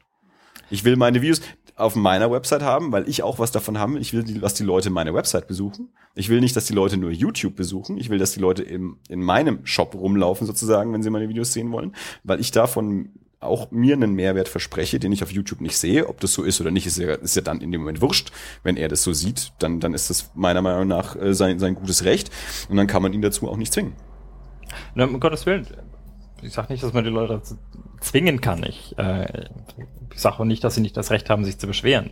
Ich sage bloß, wenn jemand die Realitäten verkennt, und zwar nachhaltig, und äh, obwohl sie es oft genug um die Ohren bekommen, äh, dass es so ist, ja, wenn ich, wenn ich 100 Euro auf die Straße lege, dann sind das vielleicht immer noch meine, ja, aber wenn jemand die kommt, weil er die attraktiv findet und mitnimmt, ähm, dann kann ich deswegen weinen, weil es wäre trotzdem noch mein Geld, aber Mitleid habe ich nicht. Also, nein, es äh, ist, es ja, ist, weiß nicht, ob das Beispiel ist nachvollziehen, ja, okay, aber ja. also mein Mitleid hält sich auch in Grenzen. Ja. ja? Aber ich mein Mitleid hält sich auch in Grenzen, wenn dann halt doch mal Leute belangt werden, äh, denen nachgewiesen wird, dass sie illegal irgendwie so Zeug verbreitet ja, haben ja, oder klar. so. Da habe ich dann auch kein Mitleid. Ja. Weil die können sie auch nicht hinstellen, so ja, ich, HBO hat mich ja dazu gezwungen, ich hätte es ja gekauft. Nee, das, das sage ich ja? nicht. Also da. Das, das, das sage ich nicht. Also ich habe klar. Also es ist halt nicht legal. Und vor allem, ich, ich glaube auch tatsächlich, also das ist jetzt auch wieder nur so, ähm, äh, ja, so, so uninformiert aus dem eigenen Umfeld sozusagen, ähm, dass doch nicht so viele Leute dann wahrscheinlich sagen, ich kauf's dann hinterher. Viele ziehen's halt doch und haben es dann irgendwie auf Platte, auf gebrannter Scheibe oder sonst irgendwie. Also ich glaube, wir sind dann eher die, die Minderheit, die sich den Zeug dann, das Zeug dann mhm. tatsächlich noch kauft und hinstellt. Vielleicht sind wir nicht die Minderheit, aber ich, in, in den Diskussionen, die ich sonst immer so führe, auch, also sei es jetzt Musik, Filme oder sonst irgendwas, äh, bin ich immer irgendwie so der, der, der Idiot irgendwie, der sich das Zeug noch hinstellt. Also so komme ich mir dann manchmal immer vor, wenn ich mal anschaue, was? Das machst du? Das machst du noch? Wieso? Ja, du kaufst das Zeug, aber wenn ich doch vorher nicht weiß, ob es gut ist, das war früher auch so. Du gehst auch ins Kino äh, und weißt nicht unbedingt, ob es gut ist. Aber gut, du jetzt nicht. Also du, du schon. Mein, mein imaginäres Gesprächs hm. jetzt hat. Ja. Aber so dieses, wenn ich nicht weiß, ob es gut ist, dann kaufe ich es auch nicht. Und wenn ich es dann schon gesehen habe, kaufe ich es aber auch nicht so. Ja. Oder wenn, wenn ich es dann schon gesehen habe und die DVD kommt aber erst im halben Jahr, bis dahin will ich ja schon wieder was anderes haben, so ungefähr. Außer dann vielleicht so, so ganz spezielle Sachen. Das mag schon hm. sein. Aber ich glaube, dass sehr, sehr viel konsumiert wird, was dann nicht hinterher entlohnt wird. Da könnte man jetzt natürlich wieder diese Flatter-Diskussion vom letzten Mal aufmachen. Wenn es mir was wert war, dann gebe ich dem auch was. Ja. So. Aber wenn es mir nichts wert war, dann schau bitte auch nur eine Folge und nicht die ganze Staffel. Aber woher soll ich denn wissen, ob nicht vielleicht die ganze Staffel doch gut war, wenn ich sie nicht angeschaut habe? Okay, jetzt bist du mit. Hast du irgendwas gesehen in der letzten Zeit? Irgendwas Aktuelles, irgendwas, was man. Gute Serien. Ja. wenn wir schon mal Serien sind. Äh, eine Serie, die. Ähm ich dachte jetzt eher an was, was ich mir mal anschauen kann und nicht wo. Hey, was mache ich morgen Abend? Andi, hast du einen Tipp für mich? Ja? Und nicht Andi. Ich habe zwei Wochen frei. Wochen? Was habe ich? Äh Oh Mann, ich habe jetzt hier nur Serien auf dem Zettel stehen. Äh, aber was, mich, was ich hier gerade drin äh, stehen habe, wir haben ja mal den Comic Day Tripper besprochen, der erscheint mhm. jetzt tatsächlich auf Deutsch. Ähm, okay. Ich habe, als wir über Day Tripper gesprochen haben, habe ich ja glaube ich schon erwähnt, dass äh, Gabriel Bar und Fabio Moon ähm, zur, zur Frankfurter Buchmesse kommen werden. Äh, das ist auch tatsächlich so. Äh, Brasilien ist Gastland auf okay. der Frankfurter Buchmesse und ähm, Panini ich habe ja damals schon gesagt, Vertigo, die ganzen DC Vertigo Sachen erscheinen normalerweise bei Panini und es ist tatsächlich Panini bringt Day Tripper ähm, jetzt dann auch auf Deutsch raus. Also wer ähm, den lesen möchte und der lohnt sich tatsächlich sehr, den zu lesen. Äh, und vielleicht auch noch mir das Ende erklärt. Ähm, wer den auf Deutsch lesen möchte, der erscheint jetzt dann, ich, ich weiß nicht genau wann, aber irgendwie wohl zur Frankfurter Buchmesse. Ähm, ansonsten habe ich hier jetzt tatsächlich nur, nur Serien und einen, einen Comic und noch eine Musik auf dem äh, Zettel stehen. Ich habe ich habe ja in den letzten paar Jahren so eine, eine ähm, leichte ähm, Faszination mit Comedy entwickelt, die ich früher nie hatte. Hm. Äh, und dementsprechend habe ich mich auch mit so ein paar alten Sachen beschäftigt. Äh, und Mel Brooks zum Beispiel, alte Mel Brooks Filme. Äh, ich habe mir neulich Young Frankenstein angeschaut, Frankenstein Junior auf Deutsch, so ein, so ein äh, Mel Brooks Klassiker. Und habe mir jetzt ähm, The Producers noch geholt. Ähm, den habe ich allerdings noch nicht angeschaut. Aber falls du morgen noch nichts vorhast, äh, schau dir doch mal das Original von The Producers an und ich mache das auch und dann sprechen wir darüber. Okay. Oder überhaupt, ich, ich war neulich, das ist schon wieder eine Weile her, ähm, war hier in Nürnberg in einer, mit ein paar Freunden in einer Bar, deren Namen ich jetzt schon wieder vergessen habe. Und die haben, ähm, die haben Stummfilme nebenbei auf die Wand projiziert. Hm. Und zum einen haben sie da ähm, moderne Zeiten von Chaplin äh, gezeigt und ich war total abgelenkt. Ich musste auch ständig da hinschauen, wenn Ja. die anderen sich unterhalten haben. Weil ich glaube, ich habe moderne Zeiten tatsächlich nie ganz gesehen und der Film hat mich total fasziniert, äh, auch wie die, wie die Bildgestaltung war. Ich habe teilweise gesagt, schaut euch das mal an, den könntest du super in 3D zeigen, also wie hier die Tiefe in dem Raum inszeniert ist. Ja. Da könnte, den könnte man bestimmt super auch noch in, in, in 3D konvertieren. Also der war, der war ganz großartig. Moderne Zeiten, Charlie Chaplin, so als Geheimtipp. Äh, und dann im Anschluss haben sie eben noch Silent Movie von Mel Brooks gezeigt. Also Mel Brooks hatte auch, ich glaube, so in den 70ern mal einen Stummfilm gerät, also schon komplett in Farbe und alles und modern und so, aber eben in Stumm. Und den, den haben sie aber nicht komplett gezeigt, ich nur, nur Teile davon gesehen. Aber bei diesen, bei diesen fünf Minuten, die ich gesehen habe, musste ich schon dreimal so lachen, dass ich mir gedacht habe, scheiße, den muss ich mir auch noch besorgen.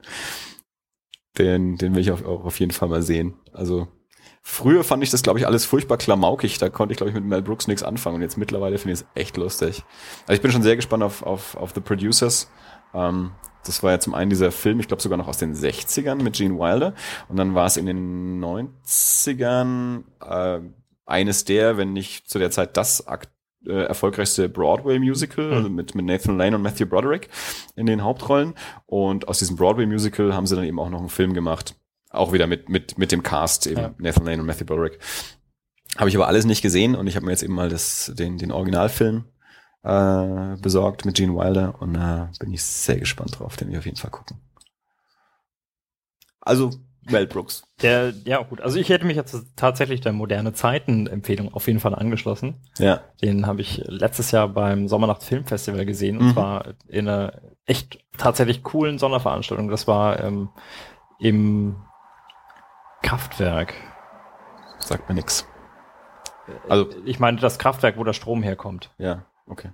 Ähm, also das war mit hier so mit mit mit dieser war so so eine Aktion mit der historischen Eisenbahngesellschaft Nürnberg. Ich bin mir nicht ganz sicher, wie die heißen. Schauen uns.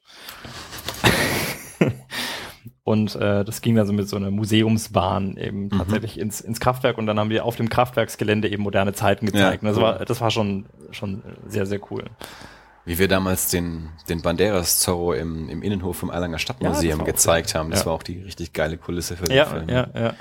Sie machen ja, meine, das machen sie ja nicht nur in Nürnberg, aber da ähm, irgendwo anders auch, dass sie ja auf dem auf dem Wörder See, äh, bei eben auch beim Sommernachts-Filmfestival, diesem, diesem Open Air Veranstaltung, dass sie Mhm. auf dem Wörder See ja äh, eine Leinwand irgendwie aufbauen und da so einen alten, der rote Korsar oder irgendwie so einen alten Burt Lancaster Piratenfilm zeigen und du kannst dann irgendwie mit dem Tretboot irgendwie auf den See rausfahren und, Ja. und den Film schauen und sowas. Ja.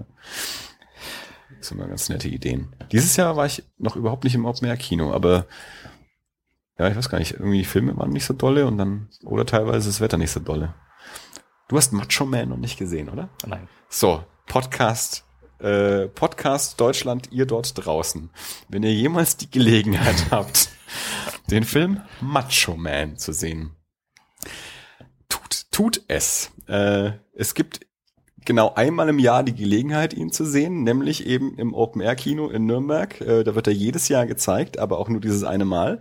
Ähm, es gab wohl in den 80ern auch mal eine VHS-Kassette davon.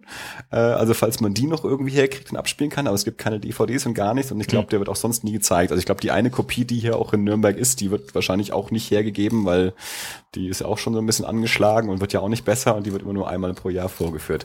Ein, ähm, ein Actionfilm, der in den 80er Jahren in Nürnberg gedreht wurde, mit dem äh, vielleicht damals sogar noch aktuellen äh, Boxweltmeister René Weller und dem Karate-Weltmeister Peter Althoff.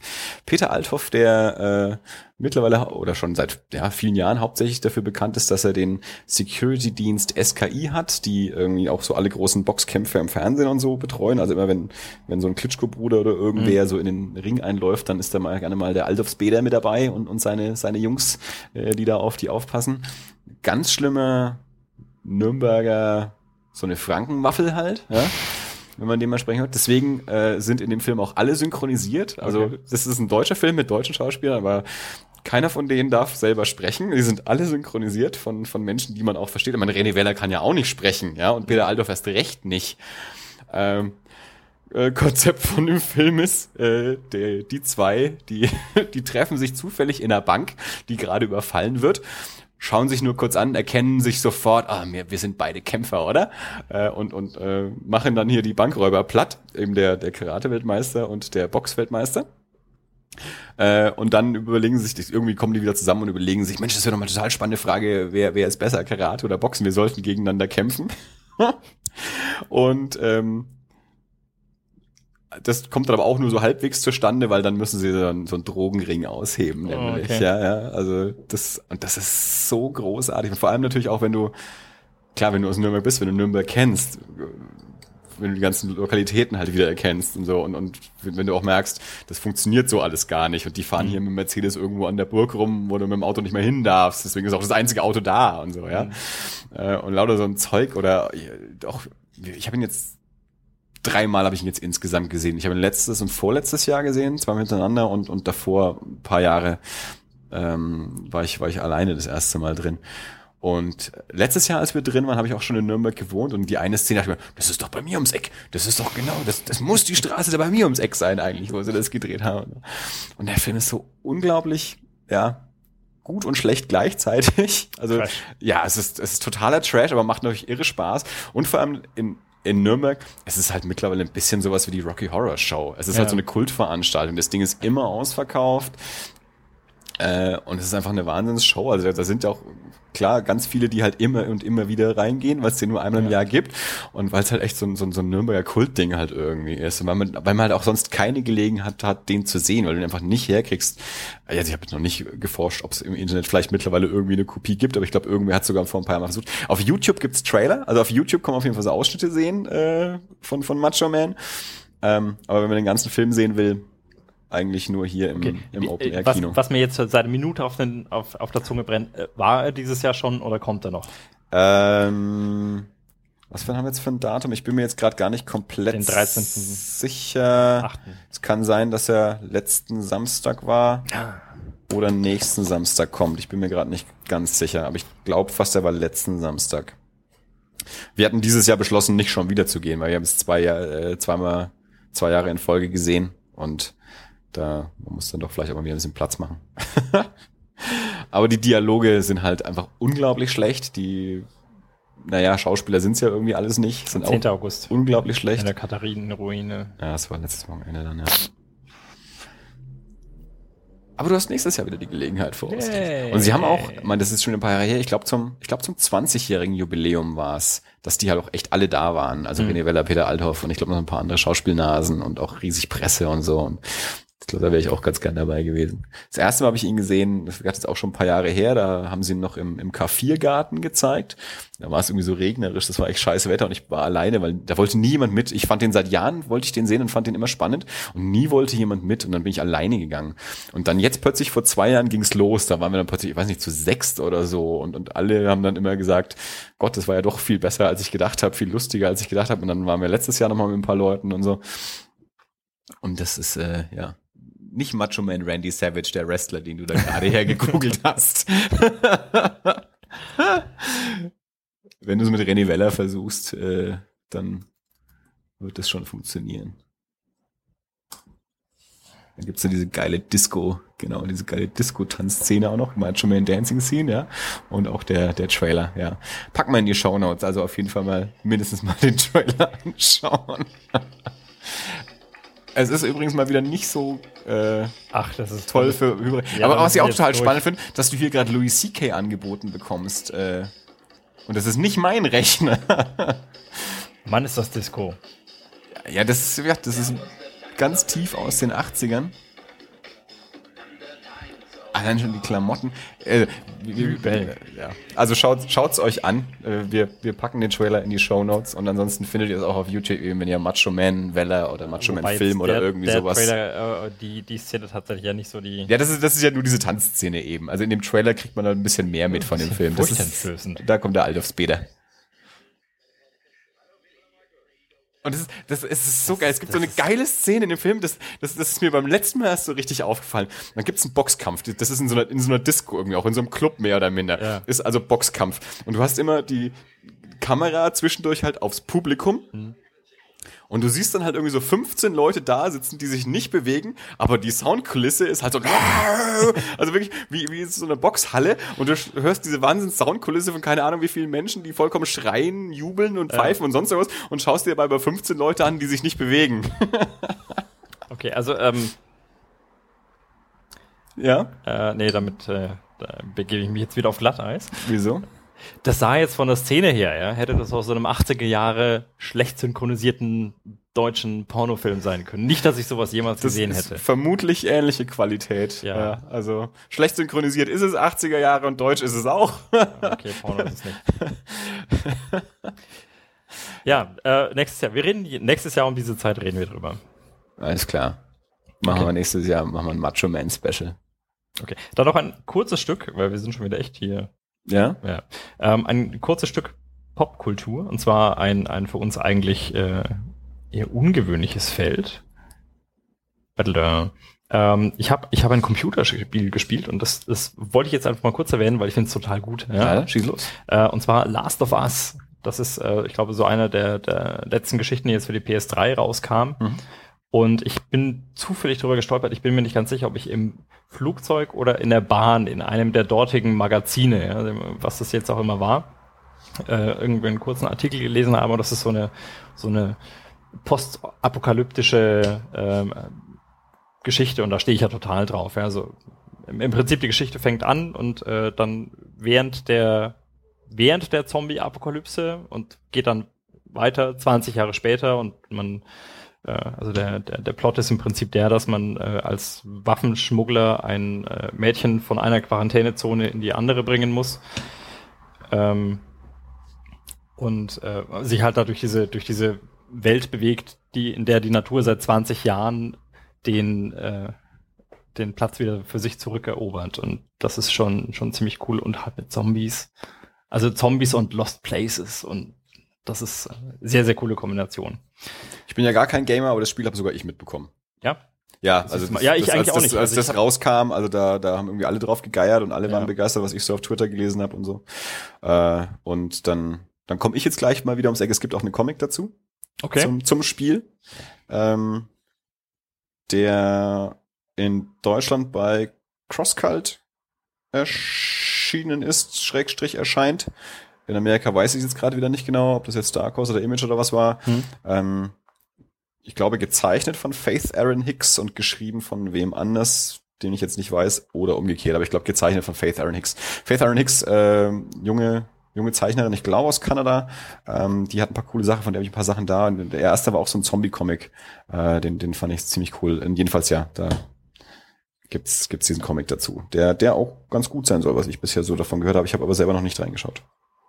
Gut, könnte ich mir tatsächlich vorstellen, weil das Spiel macht, also ich bin im Moment so ein bisschen drüber und ähm, ja gut, abgesehen davon, dass es ein bisschen annoying ist, weil ich halt einfach kein Gamer bin und äh, mich dementsprechend anstelle, aber macht, macht schon echt Spaß tatsächlich. Also weil diese Atmosphäre tatsächlich sehr, Ja. sehr gut rüberkommt. Und auch, ähm, also jetzt nicht nur Rumgeballe und äh, Zombie, Zombie-Massaker ist, sondern eben auch einfach Zwischensequenzen ähm, da sind, die Bist du ein Freund des Interaktiven im Storytelling, wenn man das so sagen kann? Also, weißt du, worauf ich hinaus will, oder soll ich es besser ausführen?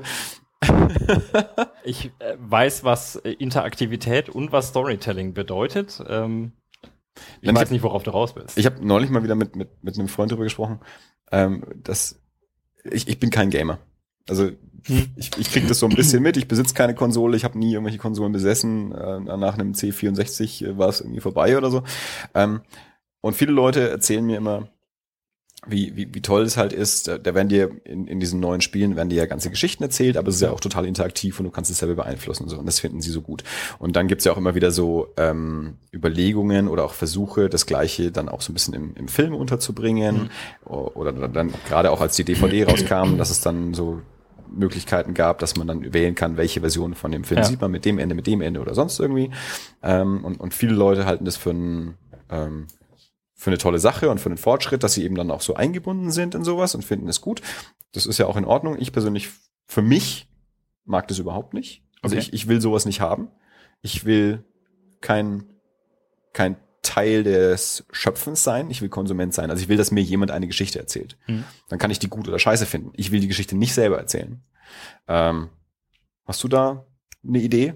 Ähm, ja, und zwar tatsächlich, ich glaube, du gehst einfach, das, das, ich könnte mir vorstellen, dass es bei dir daran liegt, dass du genau eben von, von dem Standpunkt auskommst. Ja, also du kommst, sagst, du bist kein Gamer, du kommst von dem, äh, von, vom Genre Film. Ja, du möchtest eine Geschichte erzählt bekommen und da gebe ich dir tatsächlich recht. Ja, wenn ich eine Geschichte erzählt bekomme, dann will ich da nicht irgendwo auf den Knopf drücken und sagen, ich mache jetzt X oder ich möchte mache Y, sondern ich gehe ins Kino oder ich schaue schau mir eine DVD an und ich gehe davon aus, da erzählt mir jemand was, ja, was, was vielleicht passiert ist oder auch wenn es in der Zukunft ist, irgend, irgendwas, was passiert ist. Und in dem Moment nehme ich das ja tatsächlich an als eine gewisse Realität. Ja. Also selbst wenn mir jemand eine fiktive Geschichte erzählt, dann ist es für mich ein, du berichtest mir, was irgendwo irgendwann in einer fernen Zukunft, in einer weit entfernten Galaxie passiert sein wird. Food Und- for zwei. Ja. da, da möchte ich tatsächlich nicht, äh, nicht einschreiten, weil ich, ich möchte ja gespannt sein auf das, was da eben, Mhm. was da passiert ist. Wenn du jetzt allerdings aus der, aus der Spieleszene kommst, dann sind tatsächlich die früheren, früheren Computerspiele halt tatsächlich relativ, relativ straight, ja. Mhm. hattest du, du das in, in 64? Mhm. Uh, Also mein Bruder hatte einen 64, ich hatte einen 128er. voilà. Mit, mit, äh, Datasette oder schon mit Floppy-Lauf? Also ich hatte dann schon Floppy-Laufwerk, der, der 64er von meinem Bruder war noch mit Datasette, ja. Cooles Teil. Ähm, wenn du da Spiele gespielt hast, dann hast du die halt gespielt, ja? Bist relativ gerade durchgelaufen und hast dein Ding gemacht. Äh, und das hat sich tatsächlich ja mittlerweile geändert. Ja? Mittlerweile hast du in den Spielen relativ regelmäßig, also sofern du jetzt nicht irgendwie Fußball oder Autorennenspiele oder sowas, denen ich tatsächlich auch nichts abgewinnen kann, ähm, spielst, häufig Zwischensequenzen, in denen einfach die, die Story weitergeführt wird. Das heißt, du spielst und bist dort auch auf einem relativ geraden Weg und dann kommt wieder ein Teil Mhm. Storytelling. Ja. Und ähm, da schätze ich es durchaus, wenn du, wenn du verschiedene, wenn du eine gewisse Interaktivität hast. Also es gab zum Beispiel ein Spiel, also ich habe, wie gesagt, ich habe insgesamt zwei oder drei Konsolenspiele vielleicht gespielt bis jetzt. Mhm. Eines davon war, war Heavy Rain. Mhm. Und da hat tatsächlich, also meine Freundin, von der ich die, die, die hat mir das irgendwann vorgesetzt und hat gesagt, ich habe das schon zwei, drei, vier Mal zugeschaut. Ja? Also ich habe es einmal gespielt, zweimal gespielt Mhm. und ein paar Leuten zugeschaut. Ja? Spiel das mal, ich guck dir zu dabei. Ja? Weil da ist es wirklich so, dass an verschiedenen Stellen ähm, du äh, hängt der weitere Verlauf des Spiels davon ab, was du tust. Ja. Und das führt auch zu einem unterschiedlichen Ende. Ja? Das kann ein gutes Ende sein, das kann so ein semi-gutes Ende sein und das kann möglicherweise auch total Ja. in die Hose gehen. Und wenn du von der, von der Gaming-Seite her kommst, dann finde ich diese, diese Interaktivität, wenn du sagst, du, es hat tatsächlich Einfluss auf das Mhm. Ergebnis, was du tust, ja, und nicht so, es ist völlig egal, wie oft ich sterbe und wen ich umbringe im Ja. Spiel. Es, wird, es wird eh das gleiche rauskommen, sondern es hat Auswirkungen und Konsequenzen, was ich tue. Ja. Also ich laufe da nicht rum und baller einfach mal lustig drauf los, sondern ich muss mir tatsächlich überlegen, was für eine Art von Charakter will ich sein. Äh, Ja. Bin ich, ne- nehme ich weiter meine Drogen und gehe dann vielleicht drauf und äh, gebe ich meinen, gebe ich meinen äh, Instinkten nach und, und, Ja. und baller da jemand nieder oder versuche ich es mit Konversation. Bei, bei, gut, bei einem Spiel bin ich natürlich an sich schon ein aktiver Part. Also da bin ich ja, Ja. von vornherein Mitakteur Ja. und, und wähle eben Ja, klar. auch, ja. Ich, ich finde halt dann diesen Übertrag so ein bisschen seltsam, wenn es dann eben auch im, im Film dann versucht wird. Es gab vor einigen Jahren, das das war irgend so ein, so ein Thriller, den ich auch nicht gesehen habe, mit Robert De Niro und ich weiß gar nicht mehr, Charlie Theron oder wer da auch immer mit dabei war. Ähm, der war mit zwei verschiedenen Enden im Kino. Also je nachdem, welche Mhm. Kopie ausgeliefert wurde, äh, du konntest in zwei verschiedene Kinos gehen und hast ein unterschiedliches Ende von diesem Film Wäre ich gesehen. nicht zufrieden mit. Und auf Gar DVD, soweit ich das damals mitbekommen habe, gab es dann eben auch beide Möglichkeiten und du Ja. konntest dann eben auswählen davon, was du dann sehen willst und so. Und ähm, und das ist halt sowas, wo ich mir dann denke, okay, das, das kann als Experiment mal ganz nett sein, aber das ist nicht das, was ich eigentlich davon von, von, einem, von einem Storyteller erwarte, sondern ich will, erzähl, erzähl die Geschichte, die du erzählen willst. Und dann kann ich mir die anschauen und kann dann sagen, finde ich scheiße, finde ich gut, finde ich mittel oder so. Ich will nicht entscheiden, gib, gib mir die Bauklötze und ich baue mir das Ja. zusammen, was mir am besten gefällt. Also es ist ja mittlerweile eh schon, ich, ich finde es teilweise ein bisschen anstrengend, wenn du mit Leuten sprichst, dann- dass du dann teilweise nachfragen musst, welche Version hast du denn gesehen? Den, den Cut da oder Mhm. den Director's Cut oder den Director's Cut oder hier die Japan-Version, weil da ist dann das noch mit drin oder so. Ähm, das das finde ich schon manchmal immer ein bisschen nervig. Oder allein schon auch so, dass dass du bei vielen Filmen ja jetzt halt schon weißt, die kommen jetzt ins Kino, ein halbes Jahr später kommt dann der Director's Cut oder der, es ist ja häufig, es ist ja nicht mal der Director's Cut, es ist dann halt der Extended Cut. Ja. ja also wenn dann einfach noch eine halbe Stunde Material dann noch mit reingepackt, was uns fürs Kino zu lang war, können die Leute dann auf DVD nochmal Geld dafür ausgeben. Ähm, und das ist halt immer, das ist für mich ist es halt so ein bisschen zerstört, so dieses Ding des, des Geschichtenerzählers, der halt, also wo, wo ich halt ganz naiv dann halt immer ein bisschen noch so, so ein Künstler dahinter erwarte, der halt seine Geschichte erzählen Ja. möchte. Ähm, und das, das ist das, was mir halt besser gefällt, als wenn halt jemand sagt, hier, ich habe äh, hier fünf verschiedene Versionen gedreht, jetzt kannst du dir selber zusammenbauen, was dir da am besten gefällt. Das, das, dann, dann wird's ja wieder zum Spiel. Also dann, der, der, ich finde, dann, dann kann der Spielcharakter dessen kann dann interessant sein, wenn ich da verschiedene Teile zusammensetze und mir selber was zusammenbaue. Aber wenn ich, wenn ich das dann gemacht habe, das Endergebnis, ist das dann auch noch so spannend wie das Bauen? Das glaube ich nämlich nicht. Im Kino wäre ich da echt unzufrieden mit. Und ich glaube auch in so einem ähnlich experimentellen Film, was du jetzt gerade gestellt hast, auch das würde mich nicht zufriedenstellen. Ja. Also weil tatsächlich ist es so, für mich gibt's halt dann eine Geschichte. Ja. Und ich meine, wenn ich eine Geschichte von zwei verschiedenen Personen erzählt bekomme, dann hat die immer gewisse Variationen. Aber wenn du mir eine Geschichte erzählst und ich erfahre morgen, du, du hast jemand anderem die gleiche Geschichte anders erzählt, ja. dann ist das für mich inkonsistent. Und ich glaube, im Kino ginge mir das ähnlich. Ja. Also das würde ich für mich nicht wollen. Hier tatsächlich finde ich es in Ordnung, weil, wie gesagt, da, da spiele ich ja. Also Natürlich. das, das ist der Na klar. zentrale Punkt des Spielen. Das ist vielleicht jetzt so, dass vielleicht denkt sich das Kino da, okay, wenn, wenn die Spieleszene ein bisschen Richtung Film geht und ein bisschen mehr führt und ein bisschen mehr Storytelling macht, äh, tatsächlich und Hintergrundinformationen liefert, vielleicht gehen wir einen Schritt in die Richtung. Ich meine, gut, ich glaube ja im Aber- Endeffekt, also w- wenn, wenn sowas tatsächlich passiert oder auch, auch ich meine, die Überlegung gibt's ja schon, schon lange, sowas auch im Kino zu machen, Ja. dann ist halt immer die Frage, wie macht man das dann, wenn man da 500 Leute sitzen hat, wer entscheidet denn, wie der Film weitergeht und so, aber ich, im Endeffekt entsteht dann da ja was anderes irgendwie. Also es ist ja dann nicht mehr Film, also es ist Ja. dann halt irgendwie eine Zwischenform, also wenn, wenn tatsächlich der, der, der bisher passive Zuschauer einen aktiven Part mit übernimmt, dann Ja. entsteht daraus ja irgendwie eine Zwischenform. Ähm, jetzt äh, könnte ich gleich schon wieder das nächste Thema aufmachen. Das ist wie diese, wie diese Bücher, wo hier. Ja, ja, wie genau. Entscheiden du Sie jetzt ja? Seite hier, Seite da. Genau, Genau, ja. Dungeons and Dragons und so der Kram, ja. Genau, genau so, ja. Aber gut, in dem Buch kannst du halt noch alleine entscheiden. In dem Kino du müsstest halt dann irgendwie. Aber er geht schon noch ins Kino, macht ja keiner mehr. Es war, jetzt mache ich es doch nochmal auf. Ähm, die Wormworld-Saga. äh, die, das, das, des Deutschen äh, liebste Erfolgsgeschichte für den Internetcomic Daniel Lieske und seine Wormworld-Saga. Vor, pff, weiß ich nicht, drei Jahren ungefähr oder so hat Daniel Lieske das erste Kapitel online gestellt. Ist so eine Fantasy Jugend-Kinder-Geschichte. Ähm, er hat es gleichzeitig in mehreren Sprachen, glaube ich, online gestellt. Der, also der, der wurde dann auch von den einschlägigen amerikanischen Comic-Websites interviewt. Also es Hm. war ziemlich schnell ein ziemlich großer Erfolg. Ähm, und zwar hauptsächlich das, was alle ganz toll daran fanden, war, wie er den, den Infinite Canvas genutzt hat. Also Infinite Canvas bedeutet dadurch, dass wenn ich im Internet veröffentliche, bin ich ja nicht an eine Seitenarchitektur gebunden, ähm, sondern ich kann scrollen, scrollen, scrollen auf ewig. Und genauso ist das Ding gestaltet. Du fängst oben an, du scrollst einfach nach unten und es geht sehr flüssig, läuft es einfach so nach unten weg. Also du hast halt nicht diese Leserichtung wie, wie Mhm. bei einem Buch. Ähm, Infinite Canvas war nicht was, was er erfunden hat. Es war keine neue Geschichte, aber er war so der Erste, der es halt irgendwie, bei dem es halt irgendwie Erfolg hatte, der das irgendwie so gestaltet hat und das halt alle das super fanden. War ein Riesending. Ähm, das, das, das war im, im Spiegel online und überall war dieses Ding zu lesen. Also es war, es war so populär, dass eben dann ein, ein Freund und Arbeitskollege mir eben auch mal einen Link geschickt hat. Also bis dahin, ich kannte das dann halt natürlich schon, ist klar. Äh, aber er schickte mir halt diesen Link und, und zwar schickte er mir das mit die Zukunft des Comics. Ja? Bei sowas raste ich dann ja schon aus. Hm. Also wenn mir einer, der keine Comics liest, dann sowas schreibt wie die Zukunft des Comics.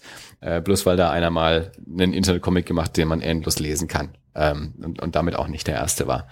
Ähm, was mich dann noch viel äh, mehr gefreut hat, in Anführungsstrichen war, als mir der gleiche Typ dann auch noch erzählt hat, ja, und da gibt's ja noch so, könnte man ja noch so viel machen, dann könnte man hier noch was einbauen und könnte man da einklicken, dass da irgendwie ein kleines Filmchen losgeht und sonst irgendwas und dann könnte man hier Sound und da Bewegbild und keine Ahnung. Ja, das kann man alles machen. Dann ist es aber kein Comic mehr. Und erzähl mir nicht, das ist die Zukunft des Comics, wenn es dann kein Comic mehr ist. Es entsteht dann irgendeine Mischform daraus. Ja? Also ich habe dann eine, eine Mischung, also wenn dann, sobald dann Bewegtbild reinkommt, dann bin ich halt in der Trickfilmsequenz oder sowas. Dann, dann ist es nicht mehr Comic. Es ist was anderes, es ist was Neues dann. Und dann, dann weil er dann auch gesagt, ja, aber ich ich ja als großer Internetleser und viel Rechner und sonst was, das ist halt eher was, wo ich eher was dann mit anfangen kann und so. Aber das ist genau ungefähr das Gleiche, wenn meine Ex-Freundin mir erklärt, die Scott Pilgrim Comics findest du was super, kann sie aber nicht lesen, das ist jetzt zu statisch. Sie schaut sich dann den Film an. Das ist genauso, wenn ihr sagt, ja, hier Comic ist mir zu statisch, ich will halt sowas sehen, äh, wo dann, wo dann auch noch Bewegtbild und Ton mit reinkommt, ja, dann liest du halt keinen Comic, dann liest du halt was anderes. Ja. So, ich wollte es nicht, aber ich habe es jetzt doch nochmal aufgemacht, das Thema. Und was ich jetzt auch nochmal sagen muss, die Frage war dann natürlich auch äh, Monetarisierung von den Dingen und alles, aber es scheint für den ganz gut funktioniert zu haben. Und Mittlerweile wurde auch der erste Printband rausgebracht. Ich möchte jetzt nicht lügen, aber ich meine, es war auch, nein, es müsste Tokyo Pop gewesen sein, nicht Panini. Ich glaube, Tokyo Pop hat den Band rausgebracht. Ich habe ein paar Leute vorher gehört, die gesagt haben, Mensch, ich habe es nicht gedacht, aber es funktioniert total super, auch in Print. Ich habe reingeblättert, es funktioniert überhaupt nicht. Also für mich. Hm. Ich habe reingeblättert, ich finde, ich sehe dem Ding an, dass es nicht dafür gedacht ist, okay. in, in Seiten gemacht zu sein. Ich finde, es geht nicht auf. Ich finde, es sieht scheiße aus. Hättest es als Papyrusrolle gebraucht. Ja, eigentlich ja. Genau. Das, das ist eigentlich das Konzept dahinter. Dann, ja. ja. Also für mich, für mich hat es nicht funktioniert die Story, ich habe nur das erste Kapitel gelesen, muss ich echt zugeben. Ich habe seitdem nicht mehr nicht mehr hingeguckt. Ähm, es sah gut aus. Der Typ kommt irgendwie auch so aus der aus der Spielanimation, wenn ich das mhm. richtig weiß. Also hat eine tolle Optik, sieht super aus. Äh, dieses erste Kapitel ist relativ normale so Junge kommt auf den Dachboden, findet Kiste, Holzschwert, fremde Welt, äh, mhm. Fantasy-Ding. Also jetzt nicht aufregend, das war nett soweit. Also der hat dann nichts revolutioniert in keiner äh, Richtung irgendwie. Ähm, das war in Ordnung. Das kann man nichts dagegen sagen. Ähm, aber nicht so wie, Mensch, hier, super, sowas habe ich noch nie gelesen, außer dass es halt von oben nach unten scrollt. Ja. Ähm, und in, in Print hatte ich nicht das Gefühl, dass das gut funktioniert. Okay. Damit will ich nichts eigentlich gegen Daniel Lieske und seine Arbeit gesagt haben. Der macht ganz tolle Arbeit. Äh, ich finde nur nicht für Print.